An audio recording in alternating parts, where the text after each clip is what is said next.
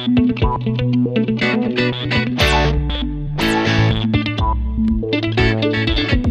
drop de notícia, nem um clarão de entretenimento. Estou numa sala sem porta e para onde quer que eu me vire, dou com as ventas no jogo do Game Pass.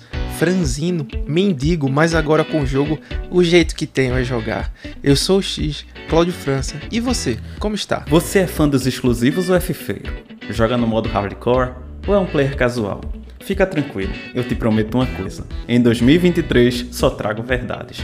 Vou representar um console que domina 98% no Japão, mas que no Brasil ele traz 100% de felicidade. Sou Fernando, o quadrado, pode chegar. Joy-Con preparado, jogo Battle Arena na bala e Triforce conquistada. Meu nome é Thiago Castro, o Y. Só vem que a qualidade é garantida. E no episódio de hoje falaremos de uma das iniciativas que mais me acalanta o coração. Falaremos hoje de acessibilidade no mundo dos jogos, no mundo dos videogames, o que transforma vidas, interage socialmente, né? As pessoas interagem socialmente através do videogame e não teria outra iniciativa senão a Able Gamers para falar aqui com a gente hoje. Conseguimos aqui o contato, a assessoria do, do pessoal que foi super é, parceira, passou o contato, a gente conseguiu falar com eles e eles estão aqui nos abrilhantando hoje nesse episódio mais do que especial. O Christian e o Daniel. Sejam bem-vindos, amigos. Sejam bem-vindos, Muito obrigado pessoal. por ter aceitado o convite. Obrigado, obrigado, gente. E ó, você falou tão bem da assessoria, mas você não falou quem que é. A assessoria nossa é a Tel É Games. verdade, hein? Pô, é né? verdade. Conta o milagre tem que contar o santo. Exato. Já fiz meu jabá aqui, a Tel Games que trabalha de forma voluntária para evoluir. Não, tem que, tem que exaltar os caras. Os caras trabalham pra gente super bem aqui, organizaram tudo isso. A Tel trabalha aí de forma voluntária para Evo Gamers, fazendo um trabalho excelente aqui, ajudando a gente a espalhar a palavra da acessibilidade e alcançar o maior número de pessoas aqui, inclusive os ouvintes de vocês hoje. E boa, boa noite, boa tarde, bom dia para quem estiver ouvindo aí. É, aí. olha aí. Então a gente teve o Chris, né? Só, e agora o, o Daniel, né? Por favor, aí. Bom, se pessoal, apresente. muito obrigado pelo, pelo convite. Pra gente é sempre um prazer falar sobre acessibilidade, né? É uma causa nobre e muito importante. Pô, excelente. Fala assim, da Teu Games, vão tão, tão com eles aqui também, além de vocês. Pô, foram parceiros nossos aí, né, organizando a parte de assessoria do Big Festival também. Foi um evento que a gente compareceu aqui recentemente. Tivemos é, lá, né, eu fui presencialmente, os meninos acompanharam aí através das lives e dos painéis que disponibil- foram disponibilizados online. E, pô, estão aí sempre conosco, dando feedback e, e uma parceria sempre bem-vinda. Gostaram, gostaram do Big? Eu gostei bastante. Eu gostei massa. bastante. Foi a primeira vez que eu fui. Foi um evento assim excelente. A gente mandou uma cartinha lá pra ele, um, cortou, mandou o insert pra Tel também. Foi muito bacana. Foi muito. Viram nossa palestra lá no Big ou não? Não fui todos os dias.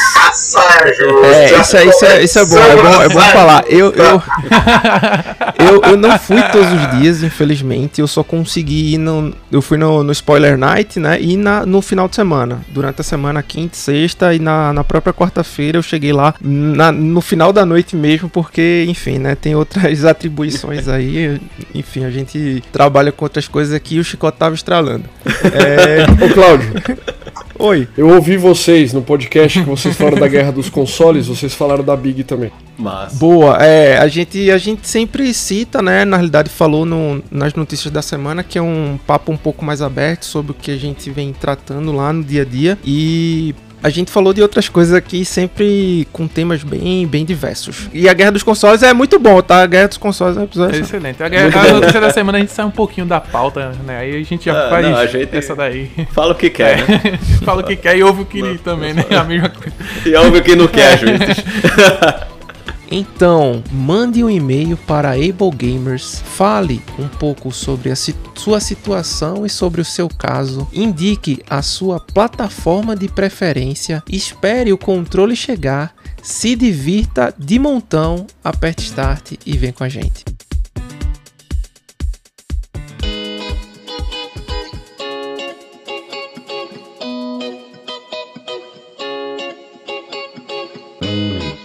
E antes, meus amigos, de irmos aqui para as notícias da, da semana, um apanhado, né, de tudo que rolou, me conte aí se vocês têm algum recadinho para dar antes de começarmos. Tenho, eu tenho um recado. Espalhe a nossa palavra, compartilhe nosso podcast que cada vez cresce mais e isso com sua ajuda o limite é só ao infinito, E somente e além. E dando aquelas cinco estrelinhas também no Spotify pra gente tornar mais do que Jim Ryan, coisa que a gente já é. Bem relevante. É, temos horas e horas e horas, são mais de 160 episódios falando de games, de acessibilidade, gamification, até medicina e tudo mais. Então acho que da, da nossa, do nosso nicho somos os mais diferenciados, com toda a modéstia, logicamente. E com esse currículo passando na sua cara, não custa nada, pô, curtir e compartilhar a gente. E seguir a gente no Instagram, que é onde a gente é mais ativo. Precisamos de, de seguidores para conseguir mais é, recursos na plataforma, né? Vai que a gente começa a fazer aquele. abrir um chat, Nando, agora, que é só pro. pro pra quem segue escutar ou só receber as é, novidades assim, direto no Instagram. Já vai dando direct bem rápido. Então isso aí é bem importante. É o E broadcast, fora que, né? É, isso. E fora que a gente pode abrir live, essas coisas, né? Então, só vamos lavar a mão um do outro, né? Vocês lavam a mão da gente, a gente lava a mão de vocês.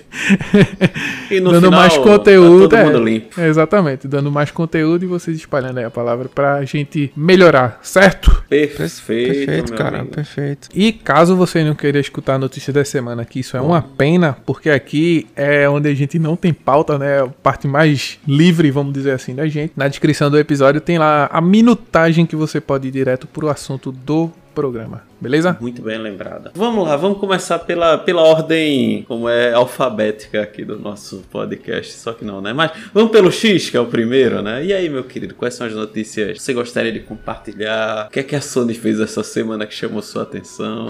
Não, pô. Ah, o que tem que falar é do pô, sobre o que a Sony tá feito o torcedor do Santa Cruz, é o que, é que o É. Sport fez aí de bom pra tu?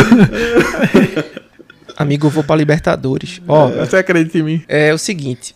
A Sony tá em estado letárgico aí, né? Tá em Não, calma, pura, Calma, calma. pura, pura anestesia esses dias. Mas ela lançou uma parada aí que a gente vai falar já já. Mas antes, eu queria discutir aqui com vocês, já que antecipando um pouquinho aí, né, um dos próximos dos nossos próximos episódios aí que vai ser sobre cloud computing, é a Microsoft fez um acordo com a GeForce Now, cara. Vocês viram isso? Eu vi, Eu vi, eu vi porque toda vez é, que eu ligo o. PC tem Tá. um pop-up aqui do GeForce. Uhum. Quando você, você hoje vai ter acesso aos jogos de PC do Game Pass através do serviço de streaming da Nvidia. Ou seja, se você não tiver uma TV, a única do mercado hoje que tem o serviço de cloud game é a Samsung, né? Então você tem um LG, baixa o GeForce Now pela TV, por exemplo, ou entra direto do seu navegador, de um computadorzinho antigo. Enfim, é questão de proposta aqui. E você quer jogar numa resolução um pouquinho diferente, alguma coisa assim, um pouco mais trabalhada na qualidade desses jogos, você vai poder acessar o catálogo do Game Pass PC no GeForce Now, cara. Então você faz o combo aí das duas assinaturas e tem acesso à biblioteca de jogos. Isso fica só para dar em números absolutos para vocês, menos de 100 reais por mês. Então é coisa de louco. Não, é muito no legal. caso, o assim, é só a integração do serviço, né? O- os valores continuam à parte, né? É, os valores continuam à parte. Os- é o que acontece. O catálogo Tá integrado agora, né? Tá integrado, mas você precisa ter assinatura para acessar, a não ser que você tenha um Gears comprado, a não ser que você tenha um, um, um Grounded comprado. Aí você também vai poder acessar pela, pela plataforma tranquilamente, tal como antes. Só que hoje, cara, com essas duas assinaturas, é tipo assim, você não precisa fazer Ultimate, né? Que são 45, 44,90, acho que vai para 49,99, alguma coisa assim. E vai poder acessar é, com características, já que o GeForce Now dá de resolução e de performance diferente do Game Pass. É um serviço que está um pouco mais à frente, mas ainda assim é um play, é um concorrente, porém que a Microsoft não descartou para integrar seus serviços junto com ele. Aquela então eu acho parceria, né? É assim, é parceria, ousadia, alegria e contrato, né? Porque isso também está previsto em contrato, uma série de medidas que precisam ser contempladas em relação aos outros players de nuvem, né? De cloud gaming também, tá? E a outra notícia é um projeto assim, pô, excepcional, cara, coisas assim que ah, só tecnologia pode nos oferecer, certo? Que é o Sony PlayStation portátil. Não, É né? o- portal, o, portal. O famoso portal. É, Portal. Pra transportar você pra mesmice. Um portal para que o seu dinheiro voe, né? Pra É. dentro dele. Pra transportar você da sala pro quarto ou do quarto pra rede, se você tiver uma redinha em casa. Na sala ou no quarto, Ou no banheiro, né? como diria Vitinho. É, esculachando. Tingidi, tingidi. A Sony, a Sony esculacha bem, cara. Isso é inegável. Então, assim, você vai contar com incrível resolução de 1080p por 60 fps, Que não é ruim. que não é ruim. Que não é ruim. Vamos dizer, o problema não tá na resolução e na frequência. Pelo menos pra No mim. preço. Não, Nem- não tá. Não necessariamente também no preço. É o E também quê? não tá no, no preço ainda, porque vai vir, dando spoiler aqui, por 200 dólares. É. Mas não para por aí. O problema é que falta muita coisa. E esse faltar muita coisa, Falta só o quê, né? Falta 3G que não tem, falta certas conexões que nem conexão Bluetooth tem, tá ligado? Então assim, Não, você esqueceu o principal. Falta Calma. um play. Ah, vai falar? vou falar, lógico. Beleza, eu, tô, eu eu tô falando assim do mais óbvio, né? Porque É. a galera aqui falava bem, antes, né? Falava, Mas é ah, é um absurdo o Nintendo Switch não ter Bluetooth. Ah, Bem, o absurdo se tornou a, Nintendo não falar que o Nintendo Switch tinha Bluetooth. Tinha um mas Bluetooth tinha. que esqueceram. esqueceram, É só botar mas o Konami Code, pô. Veio num patch de atualização. e aí, cara, o que acontece? É. Só que você precisa de uma internet que também tá honesta entre 5 e 15 megas, tá? É, pra isso, né? Pra 1080p, 60 tá ok, né? 20, Tá ok, 20 mega já tá é ok. suficiente. Então assim, rede 5 GHz ou 6 GHz, né, Pra enfim, ter aquela qualidade nos dados marota. Contudo, meus amigos, você precisa ter um PlayStation. Só esse detalhe. Um PlayStation Eu- 5. É um PlayStation 5, você precisa ter esse videogame e você precisa ter o jogo comprado também. Então não tem nenhum serviço, não tem nada assim associado ao a não ser a nova PS Plus, né? Uhum. E que você possa. Ele não consegue nem comportar o PlayStation agora, ou o famoso PlayStation Now. Exato. A questão, como eu falei, não é a resolução, assim, pelo menos do meu ponto de vista, não é o preço, porque se a gente comparar com o preço do Switch, do Steam Deck, do, é, do Asus ROG Ally, né, que são outros aparelhos... é, Irmão, não, não defenda a Sony aqui não, faz favor. Calma, calma. Assim, a- aparente. E, e o aparelho eu não achei tão terrível assim. Eu achei até que passa no teste do design aí. Mas o, o grande problema é esse: é. Primeiro, que realmente precisa estar conectado na mesma rede, pelo que eu entendi. Então, sequer você pode jogar se fosse. Do shopping. é, do shopping e o seu PlayStation ligado em casa, né? Tipo, ele poderia estar ligado em casa e você, através de 5G, nem Daquele isso. modo de inicialização rápida e tal, né? É, assim, a- pelo que eu entendi, é só Wi-Fi. E na mesma rede, não... aí tem É só em casa, é, só, em casa. Então é só pra você, realmente, como o Claudio falou, sair da TV, do sofá e quer jogar no quarto. Aí tem que deixar o videogame rodando lá, né? Eu acho, duas que, eu acho que a Nintendo, eu acho que a Nintendo já fez isso.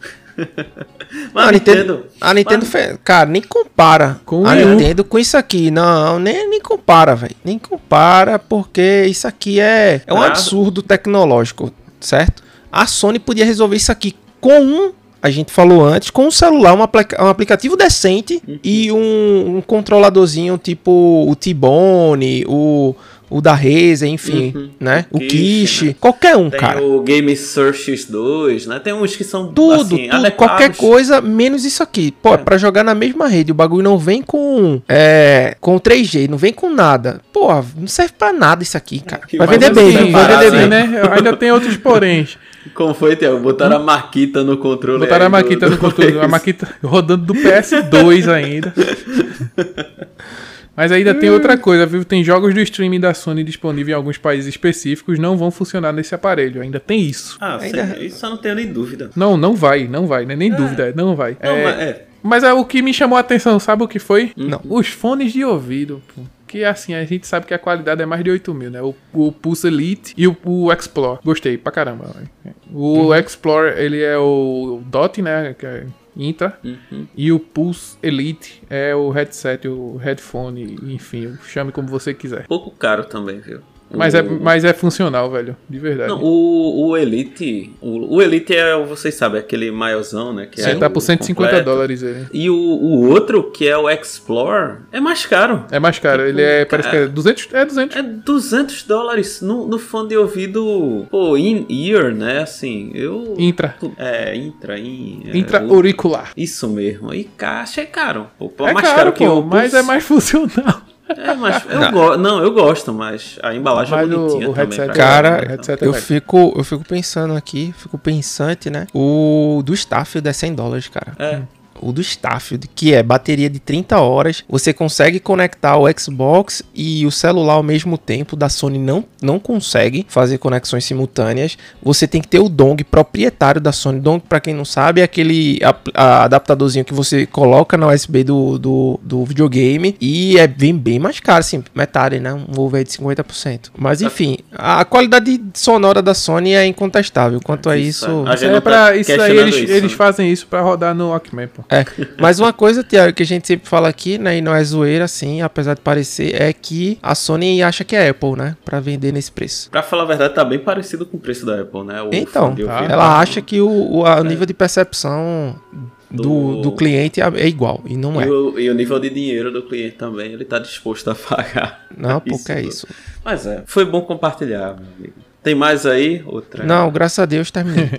Beleza. Ó, dia 21 de agosto de 2023, vulgo segunda-feira da semana do release desse episódio, a Nintendo anunciou que Charles Martinet não fará mais a voz Quando? do Mario nos próximos jogos. Ah, tá. Cá, assim, E agora adiante, desde ele- quando? Desde, sempre Desde, foi. desde, o, desde 96 no Mario 64. Uhum. E de agora em diante ele vai ser embaixador da franquia, cujo protagonista vai passar a contar com outras vozes ou outra voz nos títulos futuros. Então, uma aposentadoria bem merecida aí, né? Espero que aproveite aí. Uhum. Não sei como foi a recepção, né? Por parte do, dos- da galera, né? Às vezes gera uma, uma comoção, às vezes uma raiva, né? Enfim, né? Zero, zero, zero Isso. ressentimentos. É.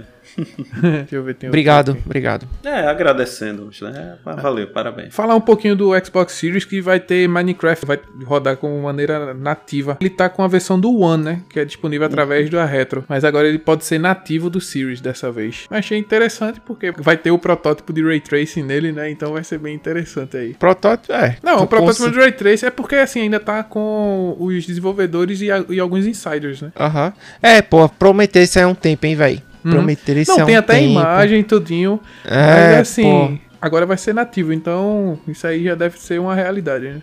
E pra você que é assinante aí do Switch Online, Exit Bike vai ser lançado dia 30 de agosto. É, Essa notícia chegou no dia release do episódio e vai estar com mais de 20 pistas diferentes também. É o Excite Bike 64, que já não é aquele do Nintendinho, que era muito divertido, por sinal. Aquele também. era legal, né? Joga muito.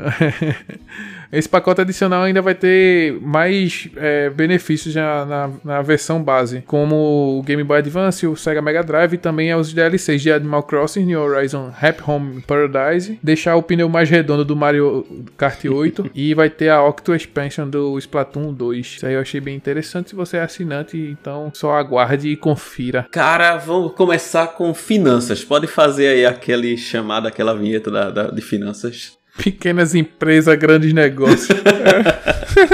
Vamos falar da Nvidia, meus amigos, que essa semana ela liberou o balanço financeiro da sua companhia ao longo do segundo trimestre aí de, desse ano, né, de 2023. E galera, foi um, é, um, um trimestre. Vocês acham que foi bom ou foi ruim, né? Vou perguntar aqui pra saber o feeling de vocês antes de, de falar valores, falar uns detalhes assim. Irmão, só foi ruim pra Square e Sony, o resto foi bom. Tenho que concordar. Veja só, os caras nesse trimestre tiveram uma receita, né, de 13 bilhões de dólares, que subiu, tipo, quase 100% em relação ao ano anterior, pra ter ideia. Então os caras, assim, tão de vento em popa. É, Tão de vento em popa e boa parte disso estão colocando na questão da inteligência artificial, que está utilizando bastante as placas de vídeo com aquela tecnologia que se tem nas RTX e nas placas que são direcionadas ao público empresarial, ao público de servidor, né? O DLSS, você fala? Não, é o, o, o, o que faz essa tecnologia do Ray Tracing e da inteligência artificial é aquele CUDA Core, né? Que é o núcleo Ah, lá, certo. as matrizes. Eu não sei muito bem como funciona a parte técnica, né? Mas é essa categoria, né? Essa especificidade que se tem nas, Claro. é, nessas placas da NVIDIA e não se tem nas placas da AMD é o que facilita muito e dá muita potência para é, assim as, os algoritmos de inteligência artificial. Então os caras assim, então foi assim um trimestre muito interessante para eles em relação aos jogos, né? Tipo a, a, a, coisa determinada apenas de jogo. Os caras nesse trimestre tiveram tipo 2,5 bilhões, né, de receita que foi 22% a mais do que no ano anterior. Então os caras colocaram 35 jogos com suporte a DLSS, como é o caso do Diablo 4, do Baldur's Gate 3, do Fórmula 1 2023, do Portal, que aquele jogo antigo lá, não, do, do console, né, da Sony. e assim, muita coisa. Os caras estão fazendo é, uma, uma, um projeto que a gente pode falar depois, que é o ACE, que é o Avatar Cloud Engine, que é para jogos que é um, também um sistema de é, inteligência artificial exclusivo para jogos. Então, trazer inteligência artificial, eu creio que no futuro é aquela questão de você programar aquela ideia do, do personagem e a inteligência artificial realizar todo aquele diálogo, aquela interação, entende? Não precisa deixar tudo scriptado, ele pode meio que ir gerando a partir do momento que você vai conversando com ele com seu estilo e com todas as circunstâncias dos jogos. Então, uhum. Então é algo que no futuro aí é, pode também ser outro outra, é, um, outra, como posso dizer, revolução na indústria dos games, né? Tu pegar um jogo como Starfield, vamos dizer, e os personagens dele conversar a partir de inteligência artificial, aí realmente o jogo ele se torna um patamar ainda, né? Maior, imagina. É, é, literalmente sem, sem limites, né? Então uhum. eu achei interessante, queria compartilhar assim, a gente hora ou outra fala, né, de, da, das empresas de placa de vídeo, fala de finança, como a gente já falou. Sim. E são dados que eu achei bem legais legais, bem interessantes. Pô, 100%. Eu acho que é o futuro mesmo e as empresas estão caminhando cada vez para oferecer serviços, né? Uhum. Esse, essa questão do CUDA Core, apesar de ser algo implementado no hardware, tem toda uma parte de, de software, né, de geração de, de controle de conteúdo e de inteligência artificial, seja para vídeo, seja para linhas, né, de, de código, etc. É muito bem montado, né? Então, uhum. eu acho muito bom essa, esse viés da Nvidia e ela tem trabalhado muito bem. Esse primeiro semestre de 2023 tem muita coisa acontecendo para a Nvidia, sucesso de suas placas de vídeo, RTX voando, uhum. né, se tornando referência, o DLSS também, pô, cada vez melhor e, cara. E aí, né, agora tem o DLSS 3.5, né, que é outra, a gente já não sabe muito mal o que é o 3. Uma coisa e outra, né? Já não usou o 3 direito, porque o 3 é exclusivo da, da linha 4. Da série 40, né? Ah. Aí vi coisa dizendo que os caras já estão planejando no, no relatório, né? Já estão planejando a série 60, não é a 50, né? É a 60 já. Então, é, em relação à placa de vídeo, a Nvidia tá, tá de, de vento em polpa, né? As coisas estão indo bem pra galera, ok? É, vamos lá, outra notícia. É, essa Thiago deve gostar também, que essa semana eu tive a oportunidade de passar no shopping e relembrar, né, que é, está saindo o filme do Gran Turismo. Eu é, tinha até, é, eu tinha visto é, que já teve, né, aquele, aquele pré-lançamento, já, já lançou, para falar a verdade, né? A já Premiere, estreou. né? A Premiere. A Premiere, tal. A Premiere eu vi que em São Paulo ia ter alguns shoppings que iam ter aquele, aquele conjuntinho, né? Aqueles mimos, uma sessão com. Pô, era capaz até dar um macacão, né? Pô, tá, pô, o macacão daquele é mais de mil conto. Aqui no, aqui no Nordeste, Nando, pra dar um, algum brinde, no Brasil já é, é. difícil. O não, máximo nem... que eu ganhei foi aqueles ingressozinhos diferenciados do Mario, velho, na estreia. Oxe, ainda já é, já é alguma coisa, viu? Mas e tu ganhou, viu? Que eu comprei e não, é. fui, não ganhei não, viu, Thiago?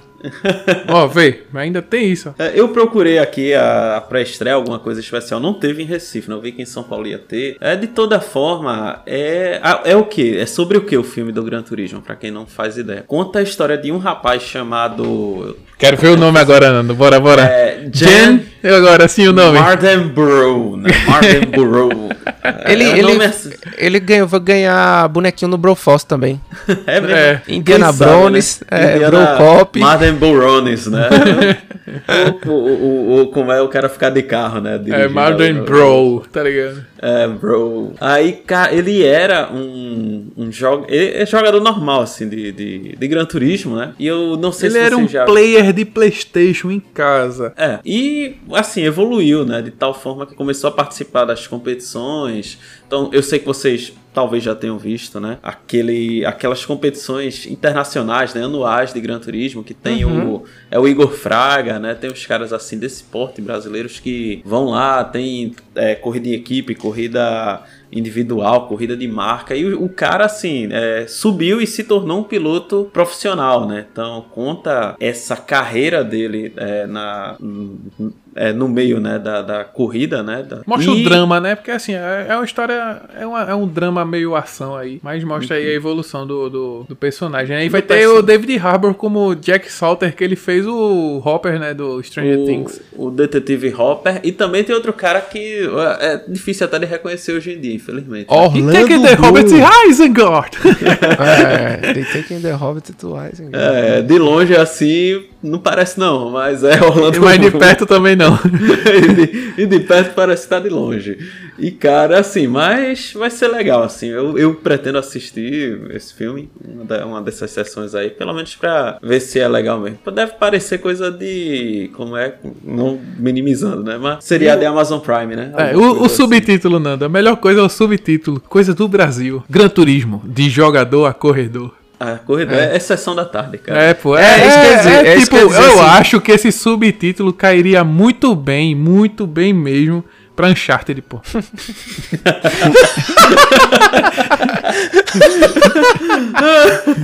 Muito bom. muito bom. Ei, ei, Thiago, Thiago tava preparado. Assim, eu assisti esse, esse trailer duas vezes, cara. Uma foi no, no filme do, do Slandunk e outra foi no, no filme do Oppenheimer, né? E, enfim, eu. Assim, eu tenho, tô meio dividido. Eu acho que tem elementos muito interessantes, né? Tem uma parte do trailer que ele fala assim: ele recebe um carro um carro de corrida de verdade, né? Que ele já tinha feito o treinamento antes, né? Porque tem todo um camping lá que ele vai e treina. E ele fala assim: Eu corri nessa pista milhões de vezes. E assim, sem hipérbole, sem exagero, de fato, o cara na casa dele correu aquele circuito muitas e muitas vezes. Estilo Max Verstappen. É que quando tá de férias ele joga. Tem a parte técnica que eu achei muito bacana no filme também, que ele conta tanto a força G, conta com diversas coisas É. assim em relação à preparação física dos pilotos e enfim, entra nesse detalhe mesmo do tipo de corrida. Mas eu tenho medo que essa trama e esse drama, como vocês bem falaram, não se encaixe bem com o filme, tá ligado? Que as coisas não se unam de- adequadamente. É só esse o meu receio. Não sei se eu vou assistir, como eu falei, tô meio dividido aqui entre ou não, mas é isso. Eu concordo com você. É, e assim, eu não tô com a expectativa de que seja um filme. é, Primeiro, não é um filme pra todo mundo, né? Eu não acho, cara. Eu não acho que o filme seja específico, não. Porque, por exemplo, você pega aquele Ford vs Ferrari, é um filme pra todo mundo. É, aquele do, do James Hunt com com Nick Lauda também. Ah, sim. Não, mas ali eu acho diferente. O do, o do ainda- Stallone, tá ligado? Que ele Porque passa com um filme- carro de Fórmula 1 nas moedas. Apelando nada. Não, eu ainda, eu ainda acho que esse filme é específico pra quem gosta de, de Gran Turismo e quer. Porque assim, é como eu falei, vai mostrar a GT Academy, né? Se a pessoa realmente não conhece, talvez fique muito. Não tem problema, vo- você conhece no filme. É isso Conhece que o no filme... filme. Então, eu, eu também não conhecia Hogwarts, entendeu? Eu conheci depois de Harry Potter. e aí, é isso que eu quero, assim. Eu quero conhecer o bagulho, né? Eu conheci... Não, o que. O, que, Agora, eu, uma- o que eu falo uma assim, coisa- é, é, é, é a ligação, é o elo entre as partes. É isso que eu quero saber, se os caras vão fazer ou se vai Se a ficar. história ficou bem contada, né? Isso É, que entendeu? É o que importa, né? E, pô, assim, eu tava vendo, é muita sessão que tem, pô. Eu fui no, aqui no, no Tacaruna, né? Tinha uns sete sessões, pô. Tanto lugar, Nando. Não, é, mas eu passei lá. Respeito o o- Tacaruna, pô. Agora tem. Eu ia falar o nome da empresa, mas. Patrocina nós! Assim, sete sessões lá, eu achei Quem até sabe o exagero. O consumo de PlayStation da, da lo- das lojas americanas lá é, é alto. Ah, improvável. Eu achei Gran Turismo especialmente? É alto mesmo, arrastou pra cima. Manda mais, Pois é. Nando, que manda mais. Não, vou, vou concluir com essa. Acho que a gente vai ter um episódio sensacional agora aí, né? Vamos ver essa história da, ou do- da criação da, da Able Gamers aí, do projeto. E Que não é do o projeto o quê, social, né? É um projeto que dá certo aí. É um É um projeto, projeto sucesso, excelente, é um cara. projeto de sucesso. E fiquem aí com essa, com essa excelente conversa que tivemos com a equipe da Able Gamers. Up early, gonna rise with the sun. Step two, get some good, some food in you. Step three, think real hard about what you wanna be. Step four, Antes de entrarmos né, na iniciativa propriamente dita, eu queria que tanto o Chris quanto o Daniel falassem aqui da, da sua trajetória, né, como gamers, de onde eles partiram, os primeiros consoles, os jogos que marcaram as suas vidas, que eu acho que isso é importante, né, até o momento que eles vivem hoje junto com a Able. Ah, eu vou deixar o Dani, que é fã do Sonic, falar primeiro, então. Fã do Sonic, fã do Mario, fã de tudo quanto é coisa boa aí. É isso aí. Cara, eu jogo videogame desde criança. Eu fui ter um videogame um pouco mais tarde, mas eu sempre joguei na casa de amigos, de primos. É, a minha meta de vida quando criança era trabalhar na indústria de videogame. E eu, graças a Deus, eu consegui. Eu fiz desenho industrial sem saber o que era desenho industrial. Apenas porque o, o, o Shigeru Miyamoto havia feito essa faculdade e eu falei, se ele fez, é isso que eu vou fazer pra você ver. Quando eu escolhi o curso, eu, eu mal sabia o que era, eu tinha uma, uma ideia, assim, sabe? É o case de sucesso, né? É, falei, bom, é isso que o cara fez, isso que eu vou fazer. E eu consegui aí trabalhar em algumas empresas da indústria de games. Cara, eu jogo todo dia, eu sou colecionador, eu, eu tô muito apaixonado por. Eu sou muito apaixonado por game. Ele sabe aí o, Algumas. quão fã eu sou. Dani já trabalhou na Nintendo, na Sony, já foi pra E3, já, já, já fez o, o rolê todo aí Ah, do cara- negócio, pô. O dele é muito modesto. O cara foi na humilda, né? Chegou no low profile só pra não passar na cara da gente. Eu, eu lembro, Daniel, você trouxe um fato interessante que eu acho que o meu primo, que é um dos grandes fãs aí da, da Sony, ele me ajudou nessa minha trajetória também. Eu lembro que na formatura dele na Federal, Fernando, eu fui pra lá e acho que na parte, quando chamaram o pessoal que se formou em desenho industrial, acho que tinham cinco pessoas. Né? então, eu tenho, cara, é um negócio que me marcou muito. Pô, ou o curso é muito difícil, A minha, ou realmente a procura é, é baixa, né? Mas. a minha acho que foram É, umas 12, eu- 13, foi um pouquinho mais, mas é. Aqui é em São. Paulo, É, certamente, acho que a procura e a demanda é até um pouco maior, né? Por conta da isso foi- do, do mercado. Eu me formei em 2002, se eu não tô enganado. Então, pô, né, hoje já tem algumas outras faculdades, mas na minha época era o NIP ou Mackenzie, pelo menos Uhum. que eu conhecia. O curso não era tão procurado. E ali uma parte do curso, ele dividia com arquitetura. Design? É, design, Ah, tá. arquitetura, né? Então, ah, algumas matérias eram mesmas. né? é, às vezes ah, junta- juntava todas as, as duas turmas, né? Pra, Aham. pra fazer a mesma aula. Com AutoCAD, né, e tal. AutoCAD, enfim, o inferno da minha Tá na vida. mão aí. Te- Teve não aquela disciplina na mão pra fazer isométrico, sei lá. É, eu, eu mexia com Maya muito bem na época. Eu trabalhava com Aham. modela- modelagem 3D. Só que o CAD, cara, pra mim era um inferno. Era muito. Ainda é hoje, né? É, né? Ainda é. Ainda é. Ainda é bem complicado. Mas hoje, vamos lá. Você hoje joga o quê? Quais foram os jogos que lhe marcaram aqui, sem ordem? Eu sei que é uma pergunta muito difícil, pelo menos pra mim, é. Mas. Conte-nos, antes de entrar no Cris aí. Cara, acho que o jogo da minha vida é o Super Mario World. É, eu gosto muito aqui, né? Tem um quadro do Mario aqui. Que, sei Do que o pessoal Galaxy, não, tá, não tá vendo a imagem, mas tem um quadro do Mario Galaxy aqui autografado. É, cara, eu gosto muito do Mario, mas também sou muito fã do Sonic. Ali, a, a briga dos anos 90, eu não sofria muito com isso, não. Eu jogava os dois, tá? Tá dois. certo. É, eu fazia isso também. Tinha um vizinho que tinha um Mega Drive e a gente às vezes trocava o console só pra um poder jogar o Mario e o outro poder jogar o, o Sonic. Tinha, tinha que fazer esse escambo aí, né? Não tinha, tem como. Ontem eu platinei o, o- o Sonic Origins Plus do, do PlayStation 5. Cara, e Aham. você rejogar isso é muito bom, né? Você jogar os jogos da infância é, é muito E bacana. até com essa remodelagem um pouquinho trazendo aí, né, pra, pra esse tempo atual, as mudanças, né, pra não ser um pouquinho, no o jogo não ficar datado, né, ou fazer aquela um, aquele um pra um, assim, que, enfim, as dificuldades permanecem, né, dentro dos jogos e até uma das coisas que eles têm que fazer realmente é até trazer a acessibilidade, acessibilidade né, pro, pro jogo atual, né. E você, Cris, conte-nos aí o... Cara, eu, meu, meu primeiro console foi um Intellivision. É, eu acho que muita gente ouvindo aqui nem sabe o que, que é isso, mas Intellivision era o concorrente do Atari. Vocês acham que guerra de console era, era Sega e Nintendo? Não, Intellivision e Atari começou bem antes, assim. Tem, tem foto minha com 3 anos de idade jogando com meu pai, assim. Então, jogo desde Legal cedo, demais. joguei a vida toda, assim como o Dani queria, sempre quis trabalhar na indústria entrei em faculdade de computação pra fazer jogo e, ironicamente, a época da minha vida que eu menos joguei foi na faculdade. Foi onde eu deixei de ter console, quase não jogava mais no PC, coisas. Mas depois de um tempo voltei a jogar aí é, me empenhando na indústria do games de uma maneira bastante natural, assim. né? Comecei a sempre gostei, né? Então participar de fórum, grupo de, grupo de Facebook, esse tipo de coisa.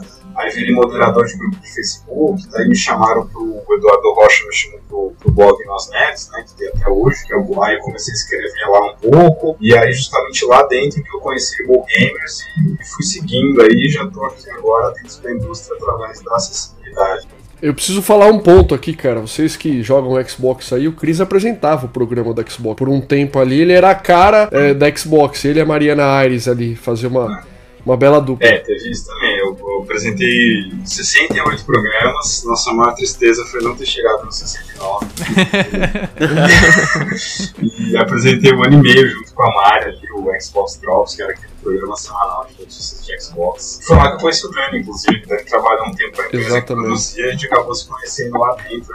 E foi um amor à primeira vista, assim. Foi um, um swipe right, foi um super match, assim, deu, deu, deu clique, assim, a gente tá junto desde então ali, trabalhando junto, fazendo coisa pela Able. Pô, muito, muito legal. E essa. E hoje você tá jogando o que, Cris? Tá jogando alguma coisa? Assim, tá... Hoje especificamente não, né? Mas, cara, eu amo Gears of War, né?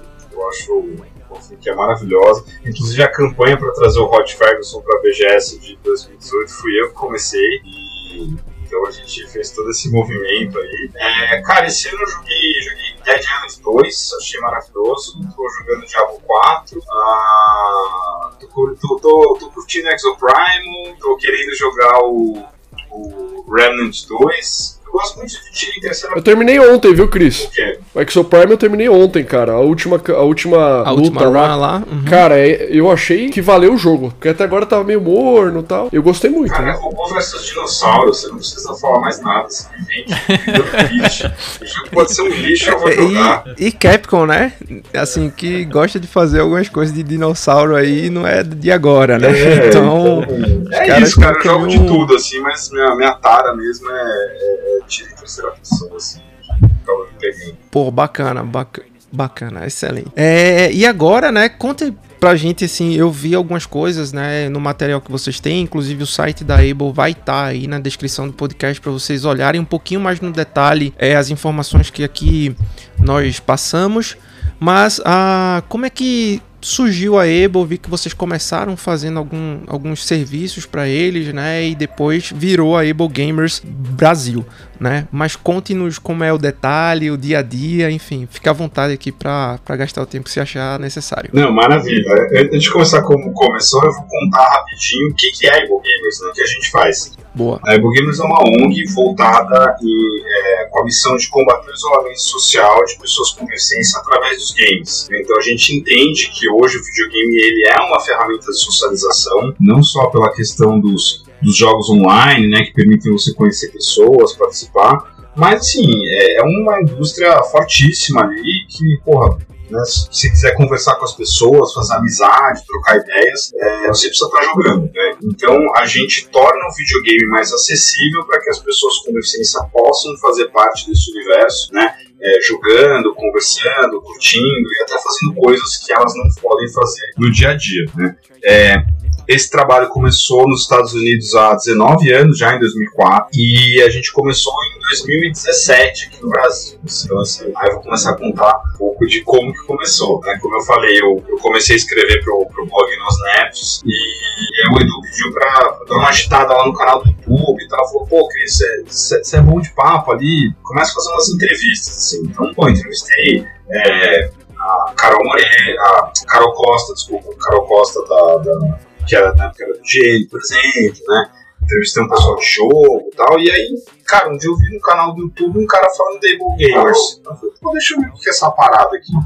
Aí eu achei legal, mandei e-mail pros caras, né? Marquei uma entrevista com, com um dos diretores da Able Gamers, que inclusive é tetraplégico. E, e na época tava o Fall Guys estava na moda. E ele, ele ficou, o Steve Spawn, ele ficou bem famoso porque ele, ele ganhou uma das corridas lá do Fall Guys usando um chapéu como controle. Assim. Então ele usava, pra, mover o bonequinho, ele usava um chapéu. E, pô, achei demais a iniciativa. E fiquei super emocionado com a entrevista. Inclusive, quem quiser ver, tá lá no canal do YouTube do Nós Nerds. E, e perguntei, cara, o que a gente pode fazer pra ajudar vocês? Porque o trampo de vocês é muito legal. Então, assim, conheci ele igual vocês estão aqui agora. E ele falou: ah, a gente é uma ONG, a gente depende de doação, as pessoas fazem live, né? Isso 2017 live não era tão conhecida assim fora do mundo dos games como é hoje. É verdade. E aí teve uma entrevista, eu falei pro Edu, eu falei, Edu, a gente vai fazer uma live pro Ego Gamers. Ele falou, não sei o que é Ego Gamers, mas eu topo. E aí a gente não sabia nada de live, eu não sabia o que era um OBS, e a gente resolveu fazer uma live de 12 horas. Eu, eu, eu sempre falo que a gente na Apple, a gente tem muito mais coragem do que noção. E aí a gente fez o evento lá, arrecadou uma grana, né? Falei com uma galera que eu conhecia, ganhei jogo de um, jogo do outro, a gente fez uns sorteios lá, fez as, as lives, deu acho que mil reais na época, assim, pô, ficando feliz. A galera e aí, ano que vai ter de novo? Aí eu falei, pô, vamos fazer de novo, os caras são legais. Eu falei, tá bom, vamos fazer de novo. Aí foi indo. Aí foi um ano, foi outro, foi crescendo. Em 2020 o Dani ajudou a gente ali em divulgação, a gente acabou saindo é, é, numa reportagem da Band, é, o Charles Martinet, que faz a voz do Mario aí, que o Dani já trabalhou com ele, conhece, ele fez um tweet em português, divulgando a nossa live, o primeiro tweet em português, o Charles Martinet. Aí o negócio meio que deu um boom assim, e os americanos falaram assim, olha, vocês estão fazendo um trabalho tão legal aí, vocês, vocês querem trabalhar Estão com engajados, né? é, não quer, quer fazer parte aqui da gente? Aí me convidaram para ser membro honorário da Evil Gamers e começar a atuar aqui no Brasil. E aí a gente começou a, a divulgar, comecei a ver que, cara, para você fazer um trabalho legal no Brasil, você precisava ter um CNPJ. né? Então aí levei para americano. Falei, olha, a gente vai precisar ter um CNPJ, só que isso aqui custa dinheiro e eu não vou fazer live para pagar advogado e contador, né? Então Aí então a gente montou lá um plano de negócios para eles mandarem um dinheiro para cobrir esses custos.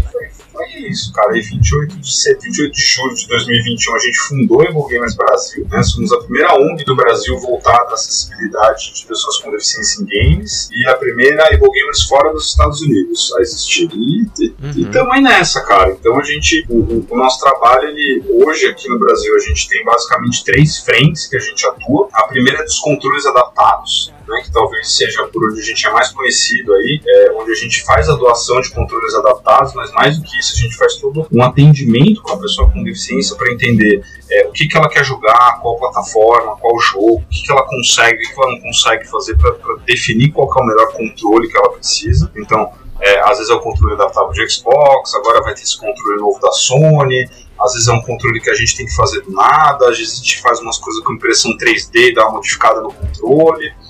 Né? Vocês já devem ter visto aí algumas pessoas por aí Sim, né, é, é, Sim. jogando com controles adaptados.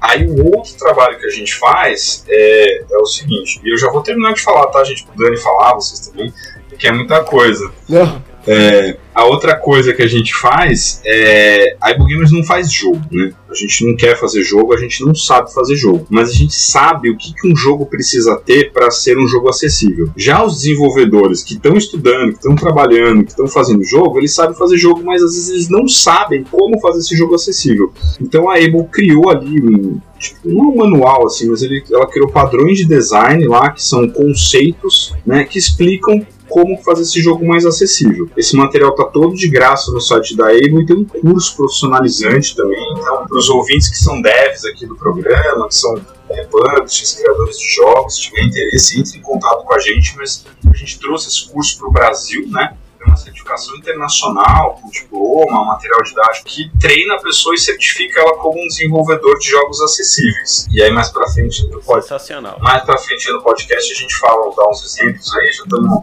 segurando o público aqui ouvindo a gente, que a galera deve ter ficado curiosa. E, e- Uhum. e a terceira frente que a gente atua é mais a questão do, do lado social, assim. Então, tá aqui faz parte desse nosso trabalho. Então, a gente está divulgando o nosso trabalho, a gente está divulgando essas questões de acessibilidade que talvez muitos ouvintes de vocês nunca tinham pensado, né? Então, participar de live, podcast. A gente tem o nosso evento anual que a gente faz para arrecadar fundos e divulgar, que vai ser agora dia 23 de setembro. Então vai ser transmitido Não, na tá pertinho. vai ser transmitido na Twitch da Gamers, então é twitch.tv barra Gamers. É, a gente, por exemplo, a gente está atuando na esfera legislativa também, então a gente conseguiu emplacar um projeto de lei com o deputado Vinícius Carvalho, né, deputado federal, para isenção de impostos federais para controles de jogos acessíveis. né? Isso é importante. é muito importante, cara, porque assim, é, a, a carga tributária de games todo mundo sabe que é alta. Altíssima. A gente tem, a gente tem episódio aqui sobre É. tributação nos jogos. Então, e o que acontece? Um controle de videogame adaptado, né, às vezes o quad stick, por exemplo, que é um controle para uma pessoa tetraplégica, ele tem a mesma tributação que um controle de Xbox, um controle Elite, que um, que um, que um, que um DualSense, por exemplo. Então ele custa 600 dólares nos Estados Unidos, ele chega custando quase 7 mil reais aqui no Brasil. É. Um absurdo. É o, é o vezes 10 que a gente fala, É. né? A conversão direta da moeda, entra a tributação, aí é mais 40%, aí no final do dia é vezes 10, o que, que é um absurdo, assim, lugar, né? Que é difícil de encontrar também. É, então, e é, e é difícil de importar, porque às vezes o cara precisa de cartão de crédito internacional, às vezes o cara tem cartão de crédito, não não dá pra parcelar, porque só vende lá fora, né? Então a gente, a gente faz esse trabalho aí pra acessibilizar as pessoas, mas pô, se não tivesse imposto, o preço que a gente traz um, talvez a gente trouxesse um e meio, né? Quase dois, assim. É isso aí. Então, então é, um- é um pouco de. Isso é um pouco de tudo aí que a gente faz aqui, entre outras coisas, né? Enquanto o Dani trabalha pro meu Playstation, trabalha para outras empresas do segmento aí, eu também tenho meu trabalho, onde praticamente todo mundo aqui é voluntário. Então, É, isso, isso é um negócio legal de falar, né, Cris? Porque a gente tá no segundo ano da ONG, segundo ou terceiro? Eu me perdi. Segundo, né? Fez dois anos É, então, É o segundo. dois anos Nasceu no agora. meio ali de. No meio de 21, né? É que a gente já fazia coisas antes de, Sim, de abrir sim. a ONG. Por isso que eu me perdi um pouco. É, mas esse ano só que a gente conseguiu contratar duas pessoas, né, Cris? Na verdade, o ano passado contratamos o Fabrício, É. é, meio período. O Fabrício é, é um, um grande cara também, ele faz lives, ele é, ele é PCD, ele trabalha com a gente. E depois a Nina, o Felipe e a Nina também ajudam, mas todo, todos os demais são voluntários. Então, é, infelizmente, a gente precisa pagar conta, né? Então, a gente tem outros trabalhos e dedica um tempo pra ONG. E, e mesmo com esse tempo limitado, a gente consegue fazer muita coisa. Porque as pessoas, é, é, elas, elas vêm junto com a gente, né, Cris? Elas, ela- elas gostam da causa e mesmo que ela não tenha nenhum parente ou ela seja PCD, ela às vezes se identifica de um jeito que ela quer ajudar. Então vão abrindo caminhos pra gente conseguir fazer o que a gente faz hoje, sabe? Tá, e eu acho até que eu sei a resposta, o porquê, né, das pessoas se importarem tanto com a causa. Porque elas sabem do valor que o videogame tem na vida delas. E elas querem compartilhar isso com pessoas que talvez nem imaginem a possibilidade de jogar hoje, né? Ou porque, enfim, teve um- uma fatalidade ali que interrompeu a sua vida gamer, digamos assim, ela não sabe como voltar, ou porque nunca teve contato, né? Enfim. É, eu acho que são, são pontos importantes e por isso que até quando a gente viu a iniciativa, né, entrou e, e eu, eu vi até através de um, de um post de um, de um colega meu que gravou podcast aqui, ele falando da Able, disse, cara, esses caras tem que gravar com a gente porque a iniciativa deles é muito boa, a gente precisa desdobrar isso aqui pra pra mais pessoas, enfim, pra outros estados, né, já que a gente é, tem uma audiência muito grande aqui de- do Norte e Nordeste, né, Recife principalmente, então, pô, tem que, o pessoal tem que ficar sabendo de algo assim, até mesmo porque conhece alguém e quer trazer para perto de si a inclusão através de videogames, né? A acessibilização para essas pessoas também. Você me deixou curioso pra saber quem que fez a propaganda da gente aí.